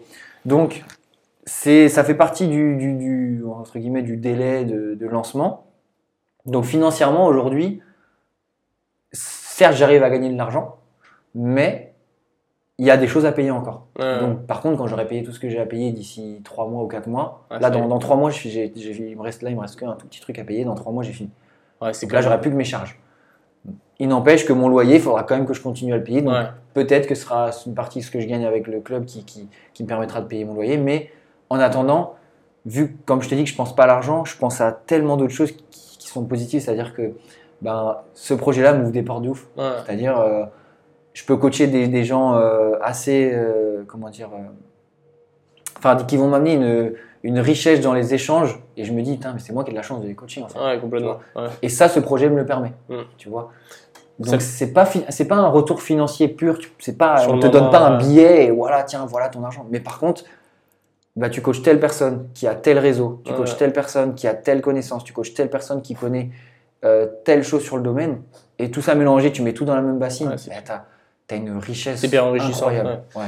Et du coup, c'est intéressant, ton, ton public, enfin, les personnes avec qui tu travailles en, coaching, c'est quel horizon? C'est tous les âges, sportifs, non sportifs, quel objectif? Alors il y a en termes d'âge, euh, j'ai coaché de j'ai coaché de une petite fille de 10 ans et jusqu'à là je crois que je pense que la personne la plus âgée que j'ai coachée ça doit être euh, peut-être 60 ans mais euh, il y a de tout. Il y a euh, des sportifs amateurs qui veulent au service de enfin qui veulent se développer au service de leur sport. Ouais. Il y a des personnes euh, en reprise d'activité physique, donc des personnes qui ont été actives mais qui sont par euh, les chemins de vie sont redevenus sédentaires et que j'accompagne pour reprendre l'activité de manière cadrée Ouais. et, euh, et progressive et sans se mettre en danger. Et il y a des personnes juste qui veulent faire de l'activité, et qui ont envie de se faire plaisir et qui viennent Ouais. sans forcément d'envie. Mais par contre, j'ai aussi des gens, par exemple, je coach, je coach un mec qui fait du trail, et ben je lui apporte ce côté un peu renforcement musculaire, Ouais. conseils sur la gestion du quotidien, la récupération, le sommeil, l'optimisation de ses entraînements et tout ça. Et, et, et l'heure d'après, je fais coacher un mec, euh, 35 ans, euh, qui a pas fait de sport depuis quelques années et qui, qui a comme une bonne base, mais qui a envie de se remettre progressivement et on reprend la course à pied et, on- et ainsi de suite. Et c'est ça qui est riche en fait. Ouais, ce que j'allais dire, du coup, c'est peut-être, finalement, c'est hyper en- enrichissant parce que tu as de la diversité comparativement à ce que tu trouves en club. Alors, on peut dire ce qu'on veut, oui, il y a différents types de profils dans les sportifs de haut niveau, mais on reste quand même sur un cadre un peu Ouais. pareil, on va dire. Là, du coup, tu as énormément de diversité, c'est aussi un truc qui, qui, qui est hyper intéressant. Tu peux Ouais. passer du tout au tout et, devoir t'adapter et en même temps apporter. Finalement, tu vois, quand j'écoute euh, bah, des podcasts, des gens, quand je discute avec des coachs, j'ai l'impression que sur du coaching individuel, tu apportes beaucoup plus de choses Mhm. sur quelqu'un qui, est, qui, par exemple, comme tu dis, un sédentaire qui revient à l'activité, Ouais. que sur un sportif de haut niveau qui a déjà vu 10 prépas physiques, qui a fait 20 ans d'entraînement. Et finalement, un gars euh, bah, lambda, tu, tu peux lui changer sa vie, en fait. Exact. Et nous, on a un pouvoir avec notre métier, c'est qu'on peut changer la vie des gens. Mais Ouais. vraiment, on se rend pas compte. Mais il y a des gens, ils partent tellement de loin que tu peux changer leur vie en, en intégrant ne serait-ce que deux ou trois fois euh, un petit peu d'activité physique dans leur semaine. Tu changes leur vie, tu changes leur physique, tu changes leur façon de penser, tu changes leur mindset. ouais, Et ça, c'est exceptionnel qu'on puisse faire ça. Et aussi, ce qui est bien, enfin, moi, ce que, ce que j'aime dans, dans le fait d'avoir ce double projet, c'est que avoir ma salle me permet de prendre du recul sur ce que je fais en club. Ouais. Parce que on sait très bien, en club, c'est très chronophage. Ouais. Tu, tu penses tout le temps à ça, tu penses tout le temps à, à optimiser, tu es tout le temps pris là-dedans. complètement. Et le fait d'avoir ma salle me permet de prendre du recul et donc d'être meilleur quand je retourne en club. Ouais. Meilleur, entre guillemets, hein, voilà, on, on s'entend, mais d'avoir peut-être de nouvelles idées. Ouais. Et, inve- et inversement, le fait d'avoir un travail en club me permet d'avoir ma dose un peu, un peu de haut niveau Ouais. me permet d'avoir ce travail en staff qui est hyper riche, me permet d'avoir ces échanges avec des kinés, avec des coachs, etc. Et donc ce travail en club me permet ça et me, peut me permettre d'avoir des idées pour ma salle. Ouais. En fait, c'est super lié les deux, c'est super riche quoi. Le meilleur des Tu deux vois. mondes, tu vois. Ouais, franchement, c'est. C'est fina- Finalement, ce qui te manque juste, c'est potentiellement du temps euh, pour pouvoir. Ouais, parce mais que le les temps, gens on font le trouve, 24 c'est heures, mais. Le temps, on le trouve, c'est pas un problème. Et j'ai aussi de la chance, et ça, je le répète, c'est d'avoir euh, un. Et je trouve que c'est hyper important. J'ai un, une vie perso Ouais. et, qui est très stable, qui est très. Comment dire euh, C'est pas le feu dans ma vie perso. Ouais. C'est-à-dire qu'il y a pas, ça déborde pas dans tous les sens. C'est, c'est zen, c'est cool, c'est calme. Ça me permet d'être vraiment. euh, et c'est en partie grâce à, à, à ma copine qui, me- qui me- quand je pars trop en vrille dans, mes, Ouais. dans un ou deux, dans, dans un des deux projets, me permet, me permet de, oh non, redescendre un peu sur terre, Ouais. calme, on va faire ça, ça, ça, t'inquiète, ça va bien Mm. se passer. Parce que sinon, moi, je suis un malade, je peux partir dans tous les sens et spontané, tu vois. Je, suis, je vis le truc, je suis spontané, je vais à fond. Et c'est important d'avoir cette, bah voilà, ma Cette copine soupape, qui me, tu vois, qui me dit non. Attends, viens, on s'assoit. On va dire, on va, on va, on va réfléchir. Alors là, tu veux faire ça, ok. Mais est-ce que tu as pensé à ça, ça, ça? Et là, je fais, ah ouais, non, t'as raison. En fait, Ouais, tu vois, ouais, je me retrouve. Moi, ça m'est arrivé plein de ouais, fois. non, c'est, c'est- et c'est pour ça que le- je trouve que dans nos métiers, avoir un, une stabilité personnelle, c'est méga riche parce que si t'es que dans, dans la performance tout le temps ou si t'es que dans ton business tout le temps, tu peux, tu, tu peux faire, un- tu peux partir en vrille, Ouais, quoi. je suis d'accord. Tu- Et en plus, à un moment donné, j'avais mon business, le club, euh, le triathlon, enfin les cours à la fac. Ouais. Ouais, ouais, je suis d'accord, tu vois. Moi aussi, du coup, j'ai ma copine depuis euh, de- beaucoup moins de temps que toi, deux ans Mhm. simplement. Euh, mais c'est vrai que tu vois, moi, ça arrive plein de fois. Je suis contrarié parce que au taf, il y a un truc qui s'est Ah ouais, Moi, je rentre et je dis, c'est bon. Moi je rentre, elle Moi, je voit ma tête. Ouais, je rentre, elle voit ma tête, il me dit oh là, bon vas-y, ok. Ouais, qu'est-ce qui se passe? Et après, je dis non, t'inquiète. Je finis toujours par en parler. Et ok, bon, bah, ça, ça m'a un peu tracassé. Et, voilà. et au final, bon, ça dure 5 minutes et après, on passe à autre chose. Ouais, je suis d'accord. Moi, s'il n'y avait pas ça, c'est clair, il y a plusieurs fois où j'aurais euh, balancé ma lettre de démission et ça, me casse. C'est vrai que c'est important, je pense. Non, et tu vois, j'en ai parlé dans un autre podcast euh, de cet aspect-là, vie privée. Souvent, on l'entend chez les sportifs, avoir que ce soit une, une sportive féminine ou, masculin, ou masculin, Ouais. euh, d'avoir un compagnon, une, une femme, etc., qui t'accompagne et qui finalement fait partie du projet. Parce que Ouais. dans nos métiers où c'est des métiers Ça, c'est son projet elle aussi. Hein. tu vois, bah ouais, c'est complètement. Euh, et bah, t'es obligé de d'être à deux finalement, enfin à deux. Les parents peuvent aussi participer. Oui, bien sûr, bien sûr. Mais je pense que c'est hyper important. Il n'y a pas de projet qui, qui, qui se concrétise sans avoir un environnement, comme tu dis, euh, positif. Souvent, on entend un peu dire que les trois personnes que tu fréquentes le plus Ouais. euh, bah, impactent directement la personne que tu es. Moi, j'y crois, j'y crois, j'y crois à fond. Euh, mais du coup, je m'y retrouve vachement. Tu vois, moi, ma copine, elle joue au volet, enfin, elle est joueuse pro. Et, et du coup, on est dans le même euh, mindset là-dessus de, Ouais. de vouloir aller plus loin, etc. Et c'est vrai que des fois, je me dis, si j'étais quelqu'un qui n'était pas du tout dans cette démarche de progression, qui, qui avait aussi un caractère qui, qui réussit à me tempérer, bah, ça pourrait peut-être pas marcher Ouais. des deux côtés, tu vois. Donc, je pense que ça, c'est hyper trop important. important. La stabilité, c'est trop important parce que Ouais. ça t'évite, enfin, moi en tout cas, ça m'évite de partir en vrai. Ouais, je, je le vois bien. Euh, je vois aussi, du coup, de tout ce que tu mis là depuis, depuis presque une heure et demie, c'est, Ouais. t'as l'air quand même hyper cadré, t'es quelqu'un qui, qui a besoin d'un bon cadre, tu me dis Ouais. t'as tes routines, etc. Ça, tu penses que c'est quelque chose que t'as développé ou c'était intrinsèquement un un trait de personnalité de devoir, enfin, voilà. ma question, euh, pour en venir un peu plus clairement, tu penses que le caractère pour être préparateur physique, coach dans le haut niveau, en personnel coaching, c'est quelque chose que t'as intrinsèquement pour pouvoir être quelqu'un de bon là-dedans? Ou est-ce que c'est quelque chose que t'as développé pour réussir à, à t'adapter à ton environnement, quoi? Euh, c'est une bonne question. Je pense que tout revient à la base, c'est-à-dire à qui tu es euh, Mm. de base, de qui tu es en termes de comportement, qui tu es en termes de caractère, qui tu es en termes de, de personnalité. Et en fait, moi, j'ai toujours été comme ça. Ouais. J'ai toujours été euh, enfin, vivant dans le truc, à fond, sportif. J'ai toujours aimé ça. Donc, forcément, je suis comme ça Hmm. tu vois. Mais après, tu, tu, tu adaptes. Tu... En fait, moi, je vois ça comme une, tu vois, un- une table de mixage. Hmm. En fait, tu as ton CD qui tourne, mais après, tu joues avec les curseurs. Tu Ouais. dis, OK, là, en ce moment, je suis un peu trop dans le, tu vois, dans le, je sais pas, dans l'anxiété. Tiens, je vais réduire un peu, je vais essayer d'aller plus un peu prendre soin de moi pour remonter un peu ce Ouais, curseur-là. Là, je suis un peu trop dans l'excitation. Ok, il faut que je revienne un peu aux bases. Euh, là, je travaille trop sur ce projet-là. Ça me prend, ça m'accapare trop mon énergie. Il faut que je descende un peu et que je repars sur tel programme. Tu vois. Donc, je pense que oui, ta personnalité de base, ton caractère et, et ta vision du truc. Et si tu es passionné, bah, ta passion te t'anime et donc fait que tu es le prépa que tu es euh, tous les jours. Mais tu peux l'optimiser. C'est un peu comme le corps. Tu peux l'optimiser. Tu peux ajouter des ingrédients pour l'optimiser. Bah, moi, je pense que c'est ça. En fait. Ouais, Mais il y a un truc de base qui est fondamental, c'est est-ce que tu es passionné par ce que tu fais? Est-ce que tu aimes te lever le matin pour faire ce que tu fais? Est-ce que tu... Enfin, moi, je, clairement, c'est, c'est dans mon sang. métier passion, ouais. Bah, ça, quand t'as quand t'as 10 piges et que tu dis à tes parents je veux faire ça alors que tu C'est sais même pas ce que c'est, euh, tu, enfin, tu sais ce que c'est un peu et tu te renseignes et tu, tu vas sur ton vieil ordi et tu tapes préparateur physique machin et en fait Ouais, euh, avec ouais, ta, grosse unité centrale tu dis ouais il fait ça avec les... ok bah moi je vais faire ça Ouais, et après bim c'est parti le, le train il était lancé Ouais. Et Je pense, tu vois, moi je pense vraiment, voilà, c'est bateau ce que je veux dire, mais qu'on a tous un destin ou une place, tu vois. Mm. Finalement, moi quand j'étais sportif, euh, quand je tombais là, mon rêve c'était d'être joueur, euh, aller aux Jeux Olympiques et, Ouais. et j'ai compris que ce serait pas le cas. Mm, mm. Et en fait, euh, en parallèle, bah, mon projet de prépa dans l'entraînement s'est développé. Et en fait, je me suis dit, putain, ça- en fait, c'est ma place. C'est là que, c'est là que je suis bon. C'est là que je peux exploiter toutes mes compétences. Mhm. Euh, parce que, comme tu dis, pour être sportif, quoi qu'on en, enfin, moi, il y a des qualités génétiques à avoir. Tu peux pas t'inventer sportif. et les timings aussi hein, des- ouais, des mais- évidemment, mais comme dans la prépa ou dans d'autres domaines. Mais tu vois, on peut pas, enfin, on peut, demain, je, je peux faire tous les efforts que je veux, je serai pas champion de natation. Parce que, Mhm. intrinsèquement, c'est pas possible, je le sais.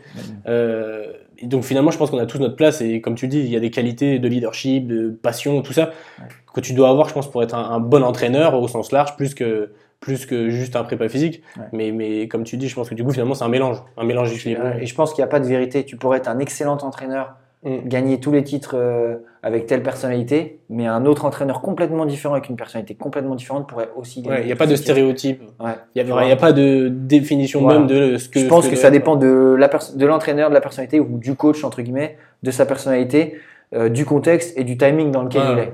Tu vois. Ouais, je suis d'accord. Et c'est un mélange des trois qui fait que, ok, non, là ça se passe bien ou là ça se passe moins bien. Après, je pense qu'il y a quand même des, des caractéristiques qui se retrouvent. Tu vois, moi, j'ai fait un podcast avec Sébastien Gimois, c'est un, un, un prépa coach qui a suivi de euh, Kevin Serafin en NBA pendant 8 ans. Enfin, c'est un gars qui a été en NBA pendant longtemps. Euh, qui, on en a pas, et la NBA, c'est quand même, voilà, c'est le, le GOAT ultime en termes de basket. Et, et, tu vois, il me parlait de sa vie, de son, de, ce- de sa journée jusqu'à, jusqu'à, jusqu'à là où il est aujourd'hui. Et, et les, il a rencontré tellement de monde, tellement de prépa, tellement, et tu vois, les trucs qu'il me disait quand même, le- on retrouve quand même, comme tu dis, bah, le- la passion, le travail, euh, la remise en cause, enfin, tout ça, c'est des trucs qu'on retrouve Ouais. chez tous les gars qui ont percé dans leur domaine, tu vois. Et en fait, c'est même pas que la prépa, c'est l'entrepreneuriat, le- tout, Ouais. Euh, l'art, le sport, tout, tout est, je pense qu'on retrouve ça partout, en fait. Il y a pas de, enfin, il y a pas, il y a pas une recette, mais il y a quand même des, des éléments qui s'inventent pas, quoi. C'est tu te, tu te noies dans, enfin tu, tu te noies ou tu nages dans ton, dans ta passion quoi. Ouais, et, et tu te perds là-dedans et en fait tu, c'est, c'est- cool aussi. Voilà, Ça, c'est c'est génial. ça qui bien. Pour terminer, du coup, juste une dernière question. Euh, c'est quoi ton, tes futurs projets avec Core, avec, euh, avec euh, tes projets dans le sport pro? Euh, On va dire, où est-ce que tu te vois dans 2, 5, 10 ans? Enfin, c'est quoi ton futur Ce que tu aimerais Euh, 10 ans, c'est difficile à dire. Je, bah, je me vois encore, voilà, ça fait 6 mois que j'ai ouvert corps, donc je me vois essayer de développer à fond encore, Ouais. coacher du monde, vivre des expériences. Euh, je me vois continuer à donner des cours aussi euh, à la fac parce que j'aime bien ça, transmettre et tout. Euh, pour l'instant, au BBH, ça se passe super bien, donc je vois pas pourquoi ça, ça s'arrêterait. Euh, maintenant, je sais que je vais pas coacher jusqu'à mes. Là, c'est du très long terme, mais je vais pas coacher jusqu'à mes 50 ans, je pense. Ouais. Je vais. Il y a forcément un autre chemin qui m'attend autre part, dans toujours dans le sport, parce que c'est, c'est voilà, c'est moi. Mais euh, c'est difficile à, à formaliser pour l'instant. Ouais. Après, j'a- j'adore. euh, tu vois, moi, j'adore le foot américain aussi, donc. Euh, Bon, j'irai pas vivre aux États-Unis parce que là, moi, j'y ai été pour, euh, pendant 10 jours pendant les vacances et, et c'est pas, pas une vie qui, qui me correspond, mais euh, voilà, je me ferme pas à d'autres, portes, et, euh, mais pour l'instant, c'est difficile à dire et j'essaie de, de vivre euh, là aujourd'hui ce, que, aujourd'hui ce que je dois vivre pendant. Là, je me projette à une semaine, tu vois, Ouais. ou deux semaines, mais c'est compliqué d'aller Voilà. plus loin. Mais je vais pas plus loin, mais euh, franchement, je suis super, euh, super épanoui, je suis super content. Et euh, même s'il y a des moments où c'est compliqué, des moments de doute ou des moments où tu te dis, Oh, mais pourquoi tu fais ça, et Ouais. ça? Bah, en fait, non, tu reviens toujours au, au truc principal qui est que tu prends du plaisir. Et moi, je me lève le matin, Ouais. je suis content. Enfin, franchement, euh, c'est difficile à dire de, en termes de projection sur long terme. Mais euh, en tout cas, à court terme, voilà, continue à développer ici, continue à prendre du plaisir et essayer d'aller grappiller le plus d'expérience possible. Ok, mais Voilà. cool. Bon, je te le souhaite en tout cas. C'était cool de te parler. Euh, moi, je te connaissais, des, je te connaissais de, de loin, je t'avais croisé, mais je, j'avais pas tous tous les éléments et c'est cool de voir que tu es hyper passionné. Enfin, moi, je me retrouve vachement dans ce que tu dis et, et c'est hyper intéressant. Je pense que ça va vachement plaire ça aux, aux auditeurs qui écoutent le podcast. C'est vraiment dans, dans, dans l'idée du podcast de, de partager ce genre d'expérience et ce genre de mindset. Euh, on peut te retrouver sur les réseaux, même si, même si je sais que t'es pas hyper fan, on peut te retrouver sur Instagram, Core. Euh, ouais, T'as ton Insta perso il y a aussi, l'Insta je perso mettrai qui est, en description. ouais. Euh, t'es sur LinkedIn. et que LinkedIn. Ouais, ouais. Je n'ai pas Facebook, j'ai pas Snapchat, j'ai Ouais, pas après- TikTok, euh, j'ai pas. Aujourd'hui, ouais, c'est Facebook, Ouais, c'est ça. les Et puis les réseaux, autres c'est- réseaux, c'est plus du, des, des trucs. euh, Voilà. on comprend. Ok. Ton site, t'as un site, je Ouais. suppose. ouais, c'est ça. Euh, pour tous les gens qui veulent te contacter. Et puis, je pense que si d'autres veulent venir échanger avec toi, ils peuvent aussi. ouais, pas problème, la porte est grande ouverte ici. Ok. Corse, c'est une grande famille, donc la porte est toujours ouverte. Eh ben, c'est top. Bon, bah, merci beaucoup. Merci à toi d'être venu. Et peut-être euh, à plus tard pour un autre épisode si on, si on trouve l'occasion et, et des sujets passionnants. Quand tu veux.